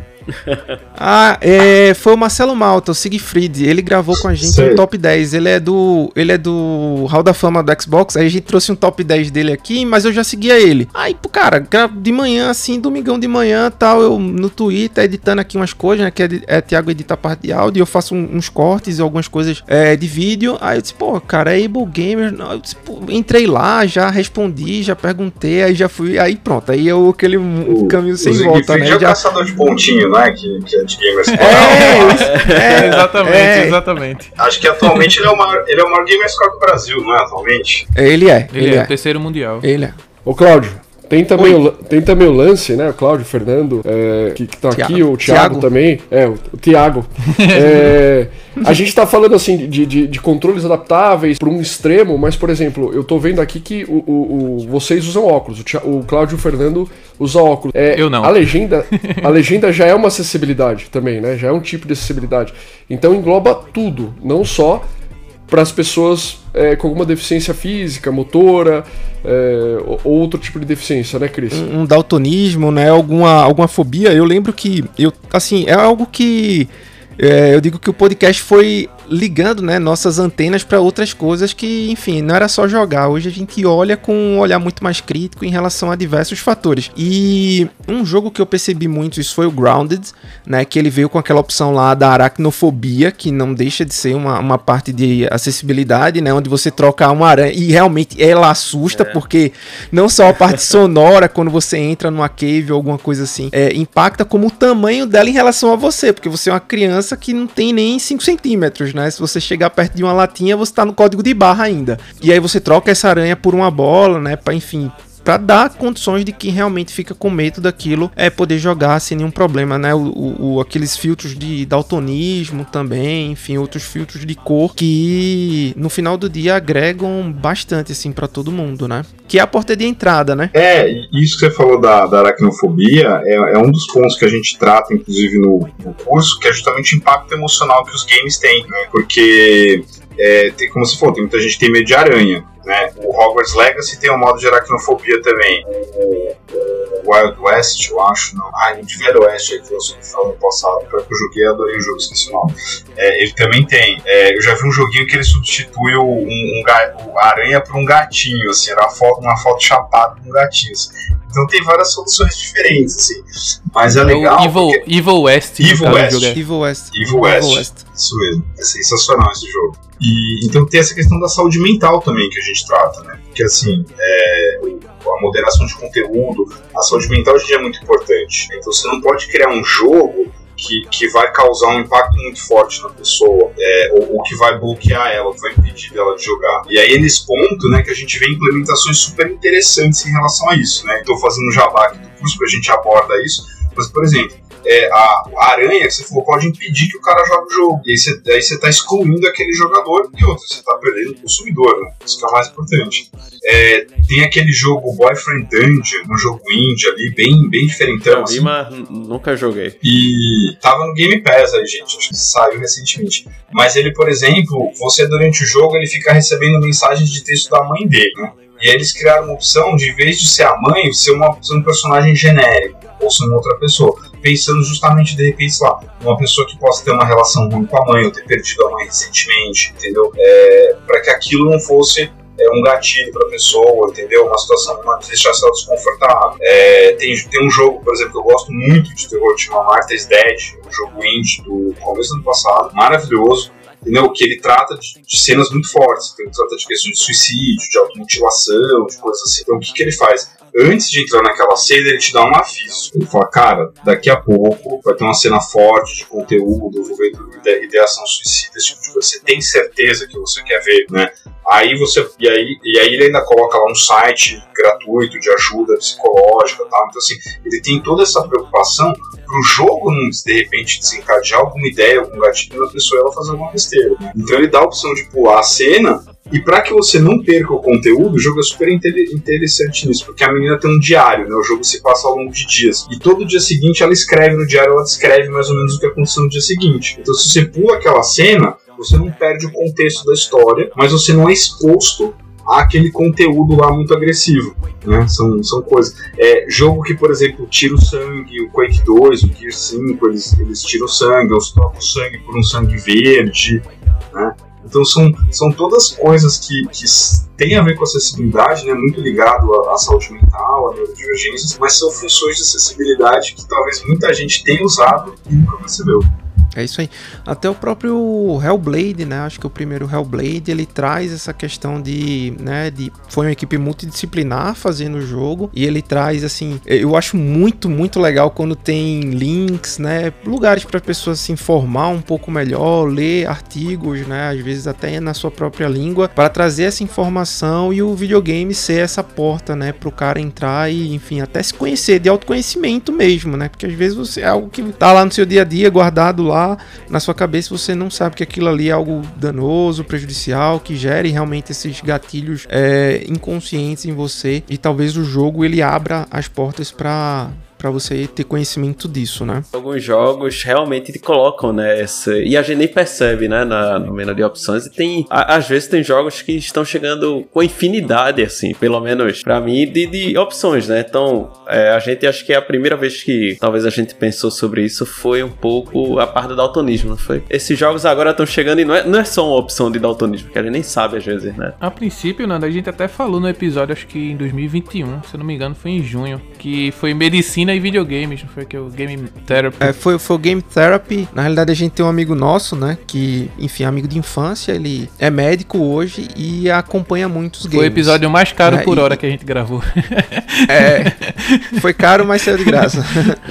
Que aí ele falou justamente não só da parte do, do uso do videogame, mas da própria gamificação num trabalho motor é, de fisioterapia, por exemplo. Né? Você transformar aquela atividade ordinária em algo lúdico, em algo divertido para a pessoa recobrar, enfim, seu, seu movimento, ou enfim, alguma coisa que, que ela passou eventualmente. Que também eu não sei se faz parte do, é, do escopo da, da Able Gamers. Essa parte de fisioterapia, reabilitação, realmente não faz parte porque a gente não manja disso. né? A gente manja de acessibilidade em game. A Aham. gente Vou acaba. mandar o currículo da minha irmã, ela é fisioterapeuta e vocês conversam. E- Então, é, é isso que eu ia falar. Mas assim, na, na- nos Estados Unidos, o pessoal tem terapeutas ocupacionais, fisioterapeutas nas equipes de atendimento, assim, para justamente entender isso, né? Porque você precisa acabar. Você tem que entender um pouco de, de mecânica, de corpo e tal, essas coisas. Mas, por exemplo, a gente faz o quê? A gente acaba normalmente trabalhando em conjunto com entidades que trabalham fisioterapia, reabilitação, essas coisas. Por exemplo, tem aqui em São Paulo tem a, ACD, que é a Associação de Assistência à Criança com Deficiência, aí, uma ONG bem famosa, já bem conhecida. É, e eles têm uma sala de games lá. E nessa sala de games tem um Xbox, tem um controle adaptável de Xbox. A gente já foi lá, a gente a gente ajudou as fisioterapeutas a montar como fazer um setup legal ali, porque é o que você falou. Quem já fez fisioterapia sabe que é chato pra diabo, cara. E eu, fa e eu Exatamente. falei isso num seminário que eu dei na ACD, na frente de um monte de fisioterapeuta e terapeuta ocupacional. Eu falei, vocês sabem que é chato, viu? É, E aí, pô, de repente, em vez de você ter que ficar fazendo aquele movimento chato, você jogar um Tetris ali, você, sabe, você move pra um lado, move pro outro e tal, a pessoa tá fazendo praticamente aquele mesmo exercício, mas de uma maneira mais lúdica, mais divertida, né? Você tá ali jogando, ouvindo as musiquinhas. Então, pô, A clássica. fica mais legal, realmente. É- Essa ACD é essa aqui da, da Zona Isso, Sul? ali do lado do Parque Ibirapuera ali. Ah, pô, é perto de casa aqui, pô, legal, legal. Qualquer dia eu vou, vou ver se eu, se eu apareço lá e quem sabe a gente Aí faz tu, um quem match sabe lá. tu vai querer desafiar o menino lá, né?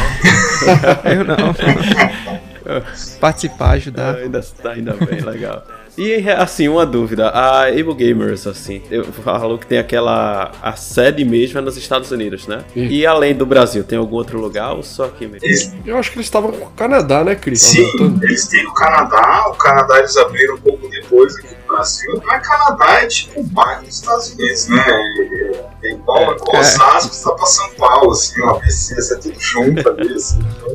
Exato, é. É um distrito quase, É, né? mas, mas por enquanto, assim, a atuação mais forte, assim, fora da América do Norte, a única que tem é realmente a gente aqui no Brasil.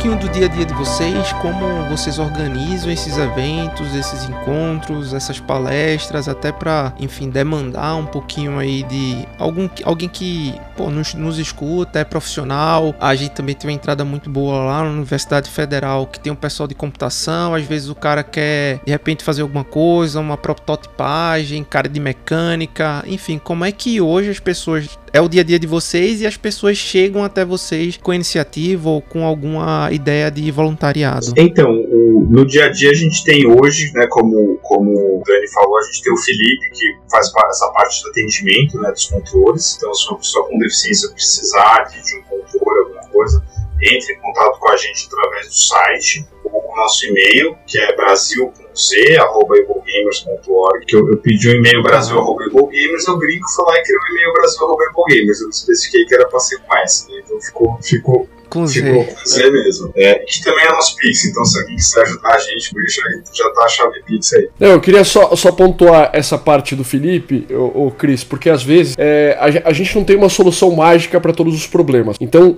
tem problemas muito específicos e às vezes uma doença é, com o mesmo período que, tá, que dá na pessoa A e na pessoa B, ela age de formas diferentes e a pessoa tem né, uma mobilidade diferente ali, mesmo com a mesma doença. Então, é, algumas vezes vai no tentativa e erro também, né, Cris?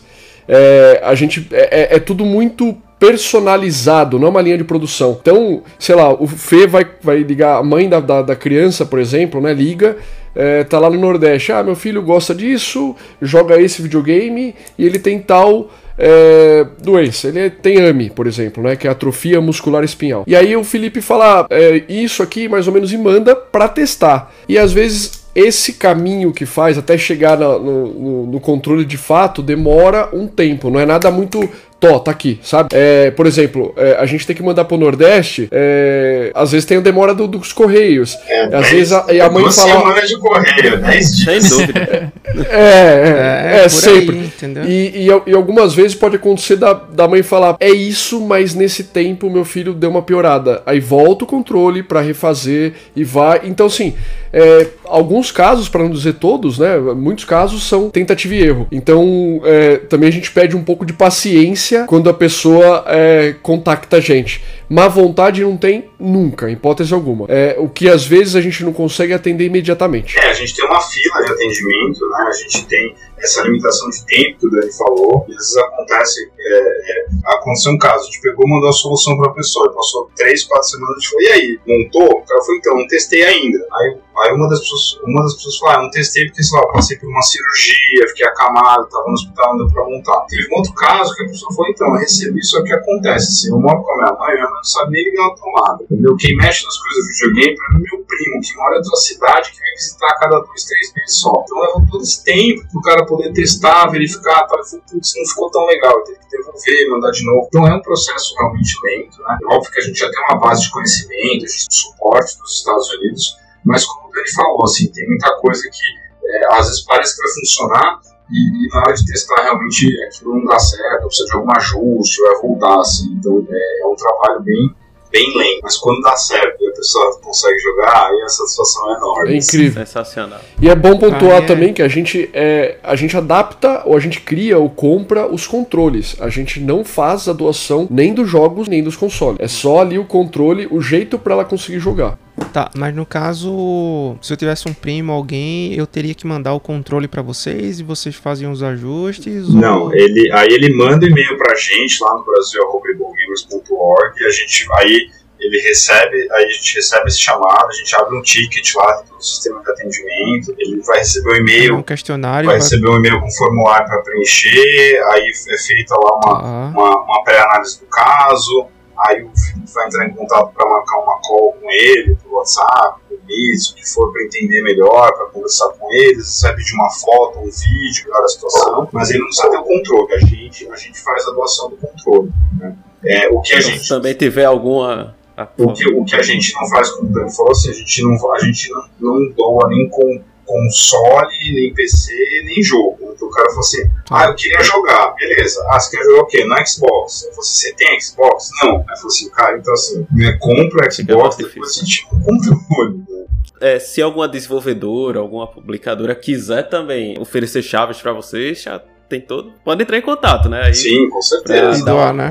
Inclusive, a gente, a gente recebe, viu, Fernando? Bastante, principalmente no nosso evento, que é sempre em setembro. A gente recebe chaves de, de várias publishers, Bandai, é, Ubisoft, é, várias delas. Não vou falar todas porque eu posso esquecer alguém. É, e a gente acaba é, meio quase que trocando por uma doação. Então, o jogo X vale Y 200 reais. né? Aí a galera meio que compra e o dinheiro é revertido é, pra Ah, gente fazer. É uma excelente ideia também. É excelente ideia. Ô, Cris, uma, uma dúvida assim, só sobre essa parte do Xbox, você falou, né, que pode ser um exemplo, puxando uma sardinha um pouquinho pro meu lado. O xCloud hoje já tá adaptado para isso, porque eu vejo assim, eu, eu uso desde o preview e eu vejo que a única exigência que eles fazem é, pô, tá com o controle conectado, aperta um botão, ele já dispara o xCloud. Ele funciona integralmente, assim, pô, o cara não tem, né, a pessoa não tem um videogame, mas tem uma TV Samsung, uma TV que seja que tá com suporte. Forte. Esse controle sincroniza de boa, ela vai co conseguir jogar via nuvem Consegue, tranquilamente. Consegue perfeitamente.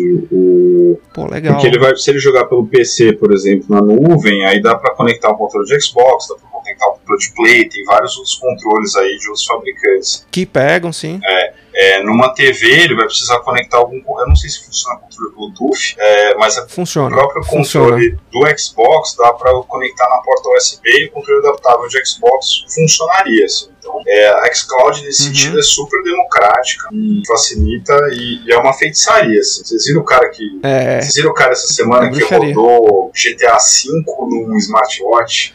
no, re- no relógio, vi sim. É. Eu tentei rodar na, na Echo Show aqui da Alexa, mas como ele. Eu já fiz uns testes muito malucos, assim, mas como eles têm um, um navegador prioritário lá, né? Que, enfim. é, na época, isso faz o quê? Uns 6, 8 meses, eu vou testar de novo depois. Ele ficou com, com um pouquinho de lag, mas eu sincronizei meu controle, eu joguei pelo touch da Alexa, foi um negócio muito louco. O xCloud é maravilhoso. Mas essa é a, pequi- é a pequenininha, né? Não é, por isso que a gente fala, pô, daqui a pouco vai estar dando até pra jogar em telinha do micro-ondas, sabe? É. O negócio é. Quando, quando, É quando lançou, um amigo meu falou que o cara do trabalho dele jogou Halo num Mac rodando xCloud conectado no controle de Play. É isso aí, não. É, é- não, cara, esse tipo de, É. de coisa são das melhores. Assim, é o que eu mais gosto de ver. Eu lembro que até um colega meu falou, cara, eu só tinha dinheiro pra comprar uma coisa. Ou eu comprava uma TV ou eu comprava um videogame. Eu disse, pô, vou, vou fazer um upgrade da TV. Comprou uma TV e joga pelo Pro Controller do Switch. Então, assim, joga Persona e ele tem um Switch e, joga nos dois lugares, assim, tranquilamente e sem, sem problemas. Eu, eu, eu gosto bastante. Jogo de, pô, já tem um tempo aí, sempre eu tô. Às vezes eu pego assim o celular no trabalho, na hora do almoço ali na Vila Olímpia, que já pego o 5G, eu falo, eu abro o assim, os caras, que é isso aí, cara? Teu celular é tão potente assim. Eu disse, não, pô, não tá rodando no celular, tá rodando um servidor. É até meio difícil de explicar às vezes como é, como é que é que funciona a, a parada assim. Mas sobre os profissionais e sobre o voluntariado, como é que isso funciona com vocês assim? Alguém eventualmente com uma formação específica pode entrar em contato e, e agregar a ONG de vocês? Pode. A, a gente não tem uma estrutura formal de voluntário, né? Como, como projetos maiores, a gente não é uma ONG pequena. Mas a gente vira e mexe e recebe ali é, propostas de voluntários, assim, então a gente já teve é, fisioterapeuta querendo ajudar, é, o que, que a gente precisa bastante, assim, quem mexe em edição de vídeo, a gente tem muito material de vídeo que a gente precisa editar, é, questão de impressão 3D, então às vezes a gente precisa, né, quem mexe em CAD, desenho industrial, que ele já não sabe mais fazer essas coisas, entendeu? Já. mas de repente alguém que, que, que, que, mexe, que mexe com impressão 3D, com eletrônica, sabe, soldar um fio, soldar uma chapa, um componente, as, a gente acaba dependendo de fornecedores, a gente tem dificuldade de achar gente, assim, então é, é mais esse tipo de trabalho que a gente busca, né, para poder montar o controle, para poder fazer o negócio, a gente teve um voluntário que ajudou muito tempo a gente, que, que o cara era bom de solda, montava controle, fazia um monte de coisa, mas aí questões familiares ali, ele foi, mudou de estado também, tá se, tá se estruturando ainda. Mas esse é o tipo de gente que a gente busca. É, obviamente, quem é streamer, né, quem, quem é influenciador, que puder divulgar a causa, de repente quiser fazer realmente uma arrecadação de fundos, uma campanha, uma live, pode entrar em contato com a gente, isso é bem legal. Bastante gente procura a gente, o cara fala, pô, sou streamer aí, queria, sei lá, é, todos os subs desse mês aqui eu vou doar para Ebo Gamers, ou, ou sabe, os donates que vieram ali, eu vou pegar e fazer uma live falando. Então a gente é, recebe essas pessoas, a gente explica um pouco do projeto para a pessoa não falar besteira, né? Acho que é muito importante ela ter esse conhecimento e, e a pessoa faz uma live beneficente, isso é bem legal. E, e vocês têm, têm sede física aqui? Ou é cada um trabalha remoto? Vocês meio que bolaram? Porque vocês nasceram no meio da pandemia ali, né? Assim, é, propriamente dito, né? 2021 ali, meio de 2021, o bicho tava pegando ainda. Então, Assim, o- como é que vocês. O nosso, o nosso CNPJ tem o endereço, né? Mas é cada um em seu lugar, assim. Eu tô num lugar, o Dani tá em outro, o Felipe, que a gente falou, tá em Campinas, a Nina tá em São Caetano, o Edu tá em Belém, o Fabrício tá em. Cara, não sei falar o nome da cidade dele, mas é no norte do Rio Grande do Rio de Janeiro. É, tem gente em Ribeirão, Rio de Janeiro, cara, cada um num canto, assim. Tem gente no Canadá, da Ebu Gamers, em Minas Gerais. Meu sonho realmente é a gente é, eventualmente uma sede, onde a gente possa fazer um atendimento das pessoas, receber, fazer testes, ou até uma unidade remota, de repente, sei lá, uma fã Table Gamers, assim, entendeu? Aí a gente vai na casa Uhum. da pessoa, porque como o Dani falou, né, esse processo de, de, de manda, testa, tá muito demorado, é muito complicado. Se você senta ali na mesa do cara, entendeu? Mesmo trazer a pessoa também não é ideal, mas pô, se o cara fala assim, é aqui que eu quero jogar, ou é aqui que eu jogo, é, meu, você senta ali, você já vê onde é fixar o controle, onde prender o botão, entendeu? Onde colocar o manche e tal. Você resolve aquele negócio no mesmo dia. Então, um processo que remotamente, né, de, de analisar, pega vídeo, recebe, manda o controle, testa, volta, que às vezes leva 3, 4, 6, 7 meses. Cara, se conseguisse na casa da pessoa ser resolvido. Nos Estados Unidos, eles estão começando agora com esse atendimento. Estão, eles ganharam uma van de doação eles estão, contrataram uma pessoa para isso, estão estruturando, então é um cara que vai na casa das pessoas, né? Então a pessoa chama, ele tem aquele roteiro, ele vai lá e, cara, resolve na hora, assim, aquela... É. Isso, isso é meu sonho de consumo, assim. Quando os caras lá, quando os gringos falaram que fizeram isso, eu falei, também quero. Que massa, né? Legal. É isso aí, isso aí. E assim, tem algum exemplo? É porque eu fiquei interessado nesses controles adaptados que hora ou outra vocês fazem. Tem algum exemplo assim que vocês poderiam compartilhar para o pessoal ter a ideia mais ou menos de como é, né? Um- al- alguma pessoa, como foi especialmente para aquele caso desenvolvido? Cara, ó, tem, tem, por exemplo, a primeira pessoa que, que o Gamers Brasil doou um controle é o Kevin, aqui de São Paulo. Ele tem atrofia muscular espinhal, que é uma doença gerativa, e ele é tetraplégico. Então, ele tinha um quinho de movimento na mão e ele ficava o dia inteiro assistindo live. Era isso que ele conseguia fazer. Ele tinha até dificuldade de trocar o canal da live por conta da movimentação. Assim, falava, cara, não consigo nem estudar, não ver coisas na internet, que mal e mal consigo mexer mal. O Quadstick, ele é um controle que ele é desenvolvido por um parceiro da Evo Gamers, que é tipo um mouse com a boca, né? então o cara, o cara põe a boca realmente no negócio, ele tem uns furinhos, Rapaz, eu acho que eu vi esse, esse cara já que ele tipo apertando, ele aperta, sopra, né? E faz Isso, uma coisa. tem os furinhos, então ele Foram assopra, que- ele puxa o caramba! ar, ele dá uma soprada dupla, ele mexe um monte de coisa. Não sabia, eu já vi esse vídeo, achei sensacional e não sabia. É que tem era- bastante gente que tem esse controle, assim. O Neto tem, o Neto da Able, o Kevin, o Guerreiro Tetra. Eu já vi na mão de bastante gente isso aí. Então esse é um, é um controle bem legal, assim. E, e- e, cara, mudou a vida dele. Então hoje ele faz live, é, ele interage com as pessoas, ele, ele vai em feiras. Ah, teve um caso recente de uma menina, Raíssa, é, por conta de AVC ela perdeu a movimentação no braço e ela jogava Xbox. E aí a gente, a gente usou um modelo que tem na internet aí, o pessoal Bull Gamers tem também, que é um é uma, cara, uma carcaça em impressão 3D assim que a gente faz, coloca em volta do controle de Xbox, que ela consegue jogar com uma mão só, né? Então ele mapeia todos os, ela acho que só consegue movimentar a mão direita, então ela, ele mapeia assim os, os botões do, do D-pad, né, da, da cruzinha e os gatilhos para a mão direita, então tem uns, umas alavanquinhas assim, e, e ela apoia na coxa, e aí mexendo com o controle apoiado na coxa, se ela mexer no controle, ela consegue mexer o analógico esquerdo, né? Uhum. E, e ela recebeu o controle recentemente, ficou feliz da vida. Ah, que mais? Teve um garoto também que a gente já mandou alguns controles. Cara, tem, tem vários casos aí. É que massa. Sei, É se vocês olharem no nosso Instagram, tem, tem várias situações Sim. ali, tem os, tem os vídeos lá, tem imagens, tem fotos, quem quiser conhecer também. Todas as nossas redes sociais é arroba GamersBR. Então a gente tá no Instagram, tá no Threads, tá no Twitter barra X, que eu não acostumei até agora. É, É, tá difícil. Estamos no TikTok, mas não tem conteúdo, mas se quiser pode seguir lá. E estamos LinkedIn também. Esqueci alguma, Dani? Não, é isso mesmo. E outro ponto bacana é que a gente é, cria os controles pra, pra pessoa jogar videogame, mas isso, é, os controles, ela- elas podem trabalhar também. Além de jogar, elas podem usar pra trabalhar, pra fazer alguma coisa no computador. Então, serve Navegar pra, na internet, né? Exato, como você falou, exato. não serve só pra videogame em alguns casos. É, o, Porra, o excelente. legal que a gente traz sobre trazer pro videogame é mais por causa da base da- da- do nosso programa aqui, né? Do nosso podcast. Mas é legal, trazer toda essa acessibilidade, essa acessibilidade para outras coisas também. É, esse não é o foco, né? O foco é o videogame. Uhum. Mas ele acaba, às Sempre, vezes. sempre. é, é. O, o resto é efeito colateral positivo aí.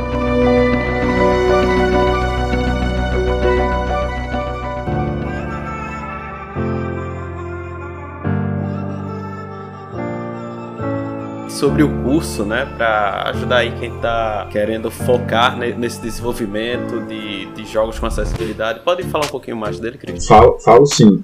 É, como eu falei, né? O Gamers não faz jogo, mas a gente sabe o que, que precisa para o jogo ser acessível, né? E, e, aí, por conta disso, eles criaram todo um material que está disponível lá no site da Gamers e também tem um site específico que é accessible.games. Games é o domínio, por mais estranho que isso pareça. É, onde, onde tem esses conceitos realmente que explicam como fazer o, o, o jogo ser mais acessível. Né? Então, se você entrar lá, é, o, site, o site só está em, em, inglês ainda, mas a gente trouxe o curso para o Brasil. O curso está todo localizado em português, com material didático, cartas. E, e, esse curso é um curso voltado mais para quem trabalha ou quer trabalhar videogames, não é só para programador. Né? Então, assim, a gente já teve é, produtor trabalhando, pessoal de RH que trabalha em empresas de games é, roteirista trabalhando jogo, é, já teve jornalista querendo fazer o curso com a gente para poder entender melhor de acessibilidade, para poder fazer um review melhor do jogo. Né? E é um curso de dois dias, onde a gente cobre todas essas informações, a gente fala de uma série de outras coisas, fala sobre é, um pouco de questões legais do jogo, né? porque questões legais de acessibilidade, questões de mercado, a gente trata muito disso, que o mercado de gamers PCBs, né? a gente acha às vezes que a acessibilidade é, é, é favor, né? É, é, um bicho muito pequeno. Não é. Primeiro que não é favor porque existe uma lei específica que obriga que todos os produtos, serviços e estabelecimentos sejam acessíveis, né? Que no Brasil é o Estatuto da Pessoa com Deficiência, nos Estados Unidos tem o, o que é o American Disability Act. Então, assim, é, precisa fazer. O segundo ponto que a gente fala até no curso, que é muito importante, é que é muita gente com deficiência. A gente tem 40 milhões de pessoas com deficiência no Brasil. A gente tem um número, a gente tem um número estimado de 25 milhões de gamers com deficiência só no Brasil. Nos Estados Unidos é de 50 milhões, na Europa é de 48 milhões. A gente está falando aí de um público entre Brasil e Estados Unidos Europa de quase 125 milhões de pessoas. É mais do que 20 cotes no ano isso aí. Então, é, é, é, é um, mercado, é um mercado muito grande. É um pouco. Ô, Cris, e ainda tem as deficiências temporárias, né? A pessoa pode quebrar o braço, pode quebrar o dedo, pode. né? Que soma esses números aí que você está falando. É, ex exatamente. Né? E é um, é um ponto que a gente sempre fala, né? É, PCD pode ser qualquer um, pode ser jovem, pode ser velho, pode ser homem, mulher, preto, branco, rico, pobre, é, morar no sul, morar no nordeste, não faz muita distinção. Né? A gente fala que é a mais democrática das minorias, porque não, realmente não tem essa, essa, essas questões. Assim. E é um ponto que a gente sempre lembra as pessoas que todos nós que vivemos o suficiente vamos nos tornar pessoas com deficiência. Porque a idade chega, a gente não vai ouvir tão bem, a gente não vai enxergar tão bem, a gente fazer todos os reflexos, não podemos estar também. Então, para todo mundo que está jogando aqui, que quer viver até os 100 anos e continuar jogando videogame, né, torçam para os jogos serem acessíveis para você poder jogar quando for velhinho. Exatamente. Inclusive, a gente tem um episódio aqui que se chama Videogame, a única fase que não passamos, né? Para que ela se perpetue aí presente na nossa vida até, o último dia. Da, por muitos nosso, dias. É, exatamente. Exato. Até o nosso último dia na Terra, pô, realmente é, é importantíssimo esse tipo de preocupação, né? Que hoje talvez passe um pouco despercebido por nós que é, não demandamos certas necessidades, mas que hora ou outra vamos precisar, ou seja, é, por conta de visão, né? Que eu já sofro um pouquinho, ou seja, por, por outra, outro tipo de limitação. É, um acidente, uma doença, né? Do, do dia para noite pode acontecer uma coisa dessas. E justamente como eu estava falando, né? Para que os jogos sejam acessíveis, a gente, é, o Games criou esse curso para formar os desenvolvedores para que eles possam criar os jogos mais acessíveis do. Assim. Esse jogo tá, esse curso está disponível aqui no Brasil, né? Quem tiver interesse sobre mais sobre o conteúdo, preço, tal, pode entrar em contato com a gente também. A gente não tem uma data fixa do curso, mas a gente tem a ideia de ter uma turma nova agora em novembro. A gente já teve uma turma em maio passado, uma turma de janeiro desse ano. Ô, Dani, você é da turma de janeiro, né? Sou, sou da primeira turma. É importante colocar também que o curso ele é pago, mas 100% do, do valor é para Able Gamers. Então é investido uhum. na causa.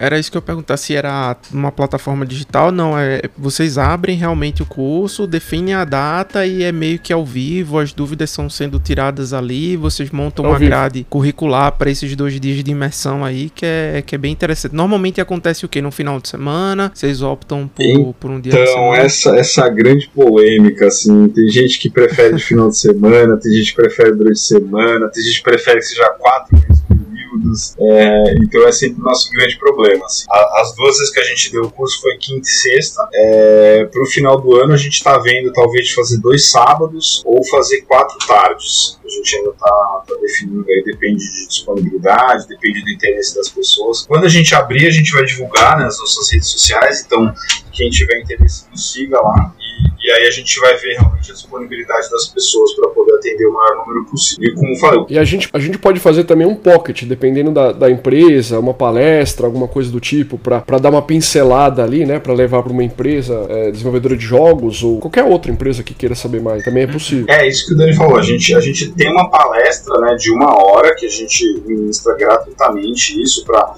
para empresas, universidades, né, como vocês falaram, né, tem, tem bastante universidades aí, escuta o podcast aí, professores, onde a gente pode, né, é, é, virtualmente, né, ou se alguém quiser pagar a passagem, a gente vai também, não tem problema, é, e, e, a gente dá uma palestra de uma hora onde a gente, a gente explica rapidamente essas questões de acessibilidade em jogos e a gente explica o que, que são esses padrões de design, funciona esse material, né, dá uma, uma pincelada geral para que aí as pessoas possam, elas por conta própria, ir atrás mais do material e se informar. Quem realmente quiser interesse em se aprofundar, se certificar, né, é, aí realmente pode fazer o curso. É que nem qualquer, sei lá, um Azure, né, você pode ver todo o material no YouTube, na internet, mas para você se certificar, você precisa fazer o curso. Sim, vocês têm toda uma carreira pregressa aí, né, antes da, da Able Gamers. E o que foi a Able Gamers, assim, para vocês? Esses últimos anos, esses últimos contatos, essas últimas experiências aí que deixam o coração de vocês quentinho, que eu sei. Conta aí pra gente, É. porque... Pô, eu acho que a transformação pessoal né? E, e, a partir dela outras transformações vieram, obviamente. Mas na vida de vocês, o que é a Able Gamers? É, eu tenho aqui comigo, eu desde os meus 15 anos eu ajudo algumas ONGs de uma forma ou de outra, ou seja, voluntário, ou seja, uhum. de alguma forma eu sempre fiz esse trabalho. Eu tive o prazer, cara, e a felicidade. O mercado de games ele me deu muita coisa na minha vida, assim, eu sou muito grato. É, a Able Gamers é, um, é uma forma de, de agradecer, sabe? De devolver tudo que eu recebi. Eu estava é, na Gamescom, acho que em 2018 ou 2017, agora não lembro exatamente o ano, e a Microsoft apresentou esses controles adaptáveis, alguns deles, na Gamescom. E quando eu vi aquilo, foi assim, ó. Eu falei, caraca, blow, né? que negócio incrível, preciso me meter no meio, nesse meio e não sei como. Porque eu só sabia que tinha os controles, mas eu não sabia que existia Able Gamers, por exemplo. E quando uhum. eu conheci o Chris, é, ele, eu, eu tava trabalhando numa empresa, numa parte comercial, na empresa que gravava o, o, o conteúdo do, dos programas da Microsoft. E aí o Chris, né, fala bastante, eu também falo bastante, já deu match. Eu falei, pô, hoje à noite tem um evento de game, você não quer ir comigo? Nem sabia se podia, mas eu já convidei o Chris, ele foi. É, acho que era Zumbi Army 4. Zombie Army 4, tenho o maior carinho pra é, esse jogo por conta disso. E aí a gente começou a conversar, conversar, conversar e falou, cara, eu faço um trabalho pra Able Gamers, funciona assim. Eu falei, cara, como que eu faço pra entrar agora nisso? O que, que eu tenho que fazer? Aí ele falou, pô, tem muito o que fazer, a gente faz umas lives, né, tal, não sei o quê. E aí eu lembro que, acho que foi em 2019 ou 2020, eu não lembro 2020. o ano. É, 2020, que aí ele falou, Dani, você pode ajudar aqui, ó, você consegue fazer uma divulgação? Eu falei, cara, quem que eu vou, com quem que eu vou falar pro negócio ser uma baita divulgação? Então já acionei um monte de contatos meus, uma prima que tinha contato com uma atriz, é, o Charles Martinet, que é o dublador oficial do Mario.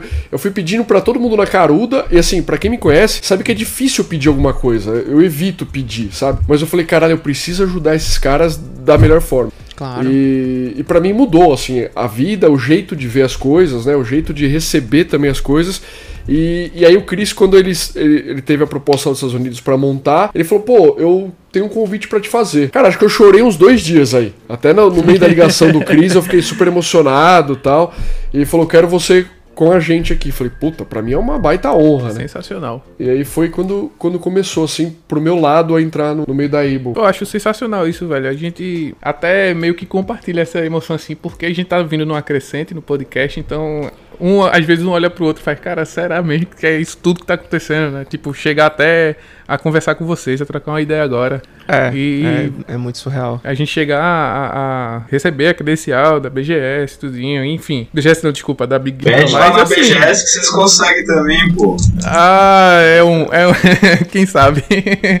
Foi legal, tipo, hoje no trabalho eu fiquei realmente dizendo pra galera, pô, hoje a gente vai ter uma gravação muito especial, né? Eu compartilhando, né? O pessoal fazer esse trabalho aqui, olha que bonito e tal. E esse tipo de, de oportunidade só aparece, né? Porque tem vocês aí é, correndo atrás e é importante que a galera conheça, sabe? Esse, é, esse trabalho tão, tão bonito, tão gratificante e que atinge, né? E, modi- e muda a vida das pessoas. Exatamente. É, é lindo. Porque a ideia do podcast surgiu assim, cara, três caras aqui que se conhecem há 20 anos já e que trabalham de 8 às 18. É isso, assim. E depois do expediente jogam videogame. Então, assim, pô, vamos falar. E isso é a realidade de muita gente, né? E hoje tá gravando assim com, com uma ONG como a de vocês é, pô, é surreal, assim. É inacreditável de ter confiado no nosso trabalho, de ter, né, se predisposto a gravar conosco aqui. Sem dúvida alguma, só mostra, como o Thiago falou, a crescente e o momento que a gente tá. Mas fala aí, Cris. Eu sei que você tá. Tá, Você tá tá se aí coçando aí pra Não, falar eu alguma Tá coisa. pra falar da experiência do que é Evil Gamers pra você. tô tentando fugir da pergunta aqui pra. Mas, Não, mas, não. mas o que vocês falaram de vocês, cara, é, é- é muito importante. A gente tá aqui também é super importante. A gente começou, a Evil Gamers começou do mesmo jeito, cara. Era eu, o Edu, mais duas, três pessoas escrevendo blog. E se, se você fala assim, ah, se um dia que chegar daqui, não fazia ideia que a gente ia chegar tá? Quanto a gente, se a gente parar pra pensar, eu falei, há, há- há seis anos atrás eram dois malucos sabendo fazer com uma live ali, se juntaram pra tentar fazer uma coisa legal. E, e a coisa foi tomando tamanho, a gente foi recebendo apoio de muita gente. É, é uma satisfação enorme, né? O Fernando falou, né? A gente, a gente muda a vida das pessoas, mas mas quando a gente muda a vida das pessoas, a gente muda a nossa também. Coisa que a gente não percebe. assim, é, a nossa visão de mundo, valores. é, cara, é muito doido. Essa satisfação, assim, dá um baita de trabalho, é um trabalho voluntário. O podcast de vocês também, vocês estão fazendo de forma voluntária, assim, mas quando a coisa começa a tomar tamanho, começa a crescer, a gente começa a ver o reconhecimento. É, é, essa menina que eu comentei do controle, cara, ela mandou um áudio de 7 segundos, assim, assim, Felipe, eu tô conseguindo jogar, eu tô muito feliz. Cara, eu chorei com isso. Uns 7 segundos que ecoa até agora, né? É isso, cara. Exatamente. É isso, é- sei lá, meu filho, uns tempo atrás, ele virou pra mim e falou assim, é, tá trabalhando, né, tá resolvendo as coisas daí, boa noite, também, o que eu tenho que resolver, falou assim, pra que você trabalha tanto? Eu falei, não, meu pai tem dois trabalhos, eu falei, tem um trabalho que ele ganha dinheiro e um trabalho que ele ajuda as pessoas. Aí parou um pouco, assim, pensou, falou assim, pai, você é tipo Homem-Aranha, então... é isso, cara. É, sabe? É isso aí.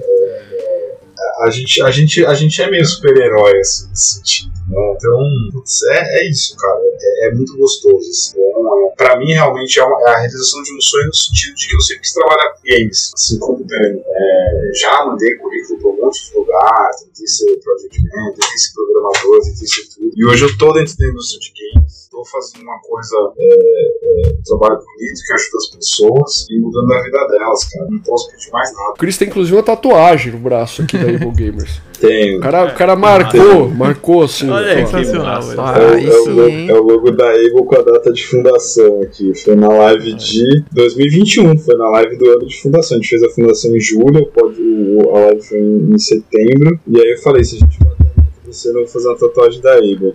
Show de bola, velho. E esse ano, se a gente Cumpriu aí, a né? meta, eu vou fazer cosplay do Capitão América ao vivo. Ei, Aí é sim. live. Exatamente, o melhor Ah, já- super-herói de todos. Entendeu? Se botar ele pau a pau com o Batman, ele quebra a cara do Batman. Eu sabia que ele ia falar do Batman. enfiar na boca do Batman. Eu sabia que. Entendeu? Eu, eu, eu falei da tatuagem pra quebrar, porque vocês perceberam que o Chris quase chorou aí. Tá, né? mas tá, mas Eles tá, assim, aquele. então, é, Ah, eu já puxo pro outro lado pra. Porque pra, pra ele é, é pra mim também, mas pro Chris é, é muito mais forte, assim. Então eu já, eu já puxei pro outro lado propositalmente. É. Mas eu entendo, eu entendo total essa sensação de, de satisfação em ver a pessoa, né? a- a- Ah, eu achei que era a sensação do Capitão América batendo no Batman. Calma, a gente vai chegar nesse ponto ainda. É porque assim, é, poucas pessoas sabem no podcast, eu acho que eu nu- nunca contei. Eu cheguei a trabalhar em comércio na, na C&A, né? Loja de roupa e tal. E a C&A, ela tem o Instituto C&A. Então ela sempre, é, ela, cada loja, ela adota uma creche ou uma ONG já para poder participar. Tem as doações de roupas é, é, com, com defeito, ou vende e transforma esse dinheiro em doação, ou faz o próprio brechó na instituição.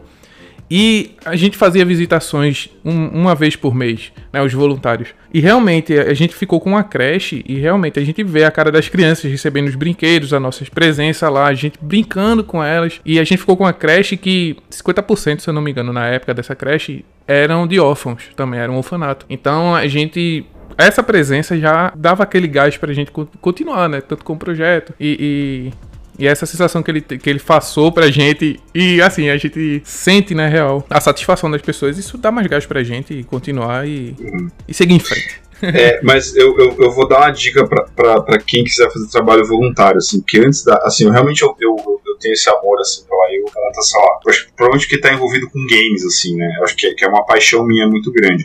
Eu já tinha feito trabalho voluntário, que nem você. Já, Uhum. é, já, já tinha ido em creche, já tinha ido em asilo, né? Já tinha feito doação e tal. Eu, eu sempre achava legal, assim, é, realmente é muito satisfatório, assim, né? É, é um tempo que a gente desprende, mas acho que a gente ganha muito mais do que a gente acaba é, é, é, doando né? nisso. Então eu incentivo as pessoas a fazerem trabalho voluntário, né? E, e esse tipo de coisa. Mas eu incentivo mais ainda as pessoas a acharem alguma coisa que realmente toque elas, Isso. né? Isso. Porque eu falei, pô, foi legal ir na creche, foi, foi legal ir no asilo, sabe, ajudar as pessoas. Foi, mas cara, não- eu, não, eu não tinha essa paixão que eu tenho pela Ego, assim. Então eu falo para as pessoas, cara, vai. Quando falo assim, ah, é pra doar pra Ebo Gamers, eu falei, não, cara, doa pro projeto que, que faz sentido pra você, projeto que Exatamente. você gosta, projeto que se toque, assim. Que aí aquele dinheiro vai te pesar muito menos, aquele tempo vai te pesar muito menos. E voltando ao ponto do Batman e do Capitão América, né? Ó, rapaz, sou convidado, hein? Capitão América, eu acho que quem é fã do Capitão América se põe muito naquela base da frase dele, né? É, eu posso fazer isso todo dia, o dia todo. É, isso aí. É. Uhum. É. Mas, cara, ó, é isso. Aí, é. Ei, essa, é- essa é rara, essa é rara. Mas ó, eu falo pras pessoas assim, ó, ó, eu, eu trabalho em ONG, né? Eu só jogo, eu só jogo de suporte, entendeu? Era óbvio que eu ia gostar do Capitão América. O cara, Ultimamente ah, eu só tô beleza. jogando de suporte também, então eu acho que. É isso. É Mas você isso. joga o que, Cris? Você tá falando de jogar de suporte, você joga um mobinha ou o que que você tá falando aí? Não, tipo, Que tipo cara, de jogo? qual- qualquer jogo que tem. O tipo, médico, lá, o, é o médico, o healer. o Exoprime, o jogo de healer. O... Cara, tem um jogo que eu achei muito bom, que não pegou, foi aquele Bleeding Edge que saiu lá da, da- dos caras da Hellblade, que fazem o Hellblade lá. Sim, Aham, real, sim, real. Ninja Theory. Então, Bleeding Edge, puta jogo gostoso. Só jogava de suporte. No Gears, quando começou a ter classe, eu só jogava de suporte. É, não sei, cara. Acho que eu sou bonzinho demais pra jogar de, de, de- de- de assassino, de, De roubo. dano, né? De dano, coisas. né? Vem muito da minha É base também. No RPG de mesa eu jogava de clérigo, é sempre assim. É, então, eu jogo, jogo de bardo. Ah, eu participo, participo de um canal que chama Dungeon Masterclass de RPG na Twitch. Assista. É sensacional. sensacional, velho. Olha, vou, vou colocar o link na descrição caso vocês queiram assistir também. É O- muito bom. É O, muito. Va- o Wagner é maravilhoso. Trabalhei com ele no mesmo lugar que trabalhei com o Dani lá na GMD. Aliás, abraço pessoal da GMD, Lucas Patrício, um O cara Wagner, sensacional que ajudou a gente. E, ele montou. uma- Eu enchi o saco dele, que eu falava assim: Wagner, você tem que fazer uma parte só de barba. Só de barba. Eu falava assim: Ah, isso, isso não faz o menor isso sentido. é Eu enchi o saco dele durante dois anos, até o dia que ele atendeu o meu desejo e a gente participou de uma quest só de barbas. Foi maravilhoso aquilo. Que massa. Era quase o N5 do, do Dungeons and Dragons, né? Pessoal, posso, posso encerrar aqui? Fazer Não, um vamos falar de final, RPG né? agora, desce os dados Ah, aí, vamos, vamos entrar no é. D&D agora. Bora. Faz- fazer uma mesa, aí eu vi que Ou você melhor, gosta. faz assim, pô. rola um D20, entendeu? É, iniciativa, vamos testar a iniciativa aí da pessoa. Rola um D20 contra iniciativa aí. Se, se der, a gente vem no podcast de RPG, senão a gente encerra por aqui, tá bom? O, o olho do Não, Dani tá revirando já, né? Vou pegar aqui meus dados. A gente tem um episódio aqui sobre é, tendências nos videogames. A gente convidou um Eita, amigo meu. nosso que escreveu um livro, inclusive. Hum. É, ele É. tem um livro publicado na Amazon. Psionico Despertar. Felipe Wagner, Exatamente. abraço. Meu amigo de infância também. E aí, cara, a gente pegou os personagens dos videogames e encaixou eles. Qual seria a tendência real daquele personagem? Então você tem o- Leon aqui como o bom supremo, Oi, sabe? Aquele cara escudeiro que faz tudo, pô, muito direitinho, cara, sabe, good vibe, certinho e tudo mais. E você tem no outro extremo, obviamente, Trevor do GTA V caótico, mal, né? Fazendo evil assim- total. É, exatamente. Então o episódio, pô, ficou bem divertido aqui. Ficou resenha. E a gente, a gente adora também jogar RPG. Saudades aí, né? Agora que eu tô distante aí dos meninos, ficou um pouquinho mais difícil, mas quem sabe aí não vai ter uma party no, no Discord aqui. E a gente chama vocês também pra um. Pra um quem sabe? Um episódio. Um dia só de bardo. Um dia só de bardo. Vocês gostam de RPG? Eu vou mostrar um negócio pra vocês aí. O editor vai ter um trabalho da porra nesse episódio, né? Ah, vou demais. Isso, isso aqui, ó. Ei, Isso aqui é um kit de dados da Able Gamers. De, Caraca! Sensacional, Uau. velho. de dado de Shut up and RPG, take my money. É. E cadê? Deixa eu achar o D20 aqui, ó. E o D20, no lugar do 20, tem o logo da Able. daí, Oh. que lindo, cara. Sensacional. Cara, cadê? Ó, tá, tá, vai estar disponível na nossa live legal. ali. Ah, aqui, ó. Achei. Ah, pô, Lindo, que legal. bacana. Lindo. Muito legal, muito legal. Vai estar Aí vai estar disponível lá disponível. pra. Isso aí é- são unidades únicas, assim, né? Edição limitada. Como é que faz pra. Só na live não tem nenhum agora pra eu comprar aqui, não? Não, vou- fica de olho na nossa live que a gente coloca lá, vai ser das doações premiadas. Então a gente, a gente, a gente não pode vender coisa, mas a gente faz tipo doação premiada. Então, Assim, ó, dou, sei lá, 100 reais você leva o, o jogo de dados. O dou Ok. 200 reais você vai jogar um código não sei das quantas.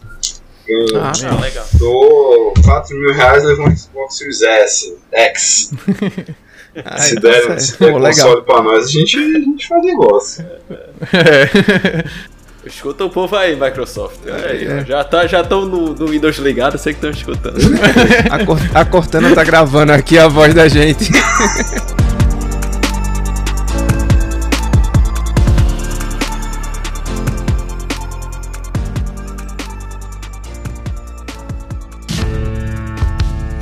Chegamos ao final desse episódio mágico, desse episódio sensacional. Queria agradecer aqui ao o Cris e o Dan que abrilhantaram com muita informação, com muita experiência pessoal acerca dessa iniciativa que muda e que mudou, né, e continua mudando a vida deles diariamente. Muito obrigado pela participação de vocês dois. Eu que agradeço aí, Cláudio, Fernando, Thiago, foi um prazer. Obrigado a Bela pelo, pelo, pela ponte, né, pelo link. E, cara, sempre que precisar, tamo por aí. Ah, mas é, é sempre um prazer falar disso, pra gente é uma delícia bater papo aí. Parabéns pela entrevista aí, as perguntas que vocês fizeram foram muito legais. E, cara, sempre muito bom falar disso aqui, estamos à disposição sempre que precisar.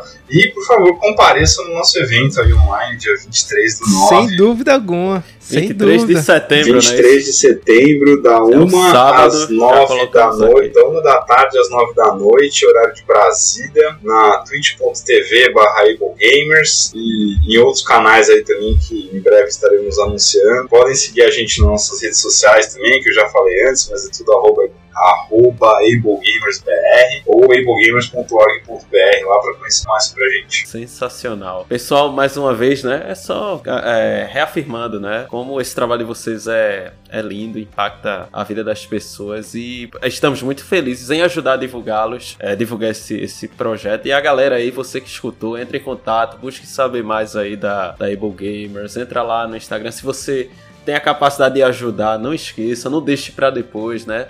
É, a galera aí sempre, certamente ajuda não, não vai negar, né? e estamos felizes aí com essa com esse conhecimento que vocês nos repassaram também. Então, valeu mesmo, estamos muito agradecidos a você. Valeu mesmo, valeu mesmo de coração. Fiquei feliz em, em ter vocês no episódio. Vai, eu vou ficar, vai ser um pouquinho trabalhoso pra mim editar? Vai, mas vai ser de coração, vai ser com todo carinho. Boa. Desculpa, que é Thiago. isso. Eu que vou pedir desculpa porque sei lá, vai que sem querer eu falei que dei um limite aqui, mas não, podia falar o que quiser. Episódio bom é que dá trabalho de editar, né? É. Exatamente. Se a foto é ruim, a festa é boa. Olha, eu como ilustrador que mexo no Photoshop, eu posso lhe dizer que essa frase é totalmente verdadeira. É isso, se a foto é ruim, a festa foi boa, cara. O Dani não tem rede social porque ele não gosta, mas se quiser falar com ele é 11 99 8342. Ó, a gente, a gente tem. Fernando também, Fernando não tem o Instagram, que é a plataforma que a gente mais Não usa. Mas. O cara é roots. É, Roots. Mas fala com a gente. Nas redes sociais da gente, é, é, Fernando responde por terceiros, né? Ele responde a mim, eu É. faço, eu sou o porta-voz dele. Robert. Enfim, pra vocês que estão nos escutando, muito obrigado. E como eu sempre falo, tenham um bom dia.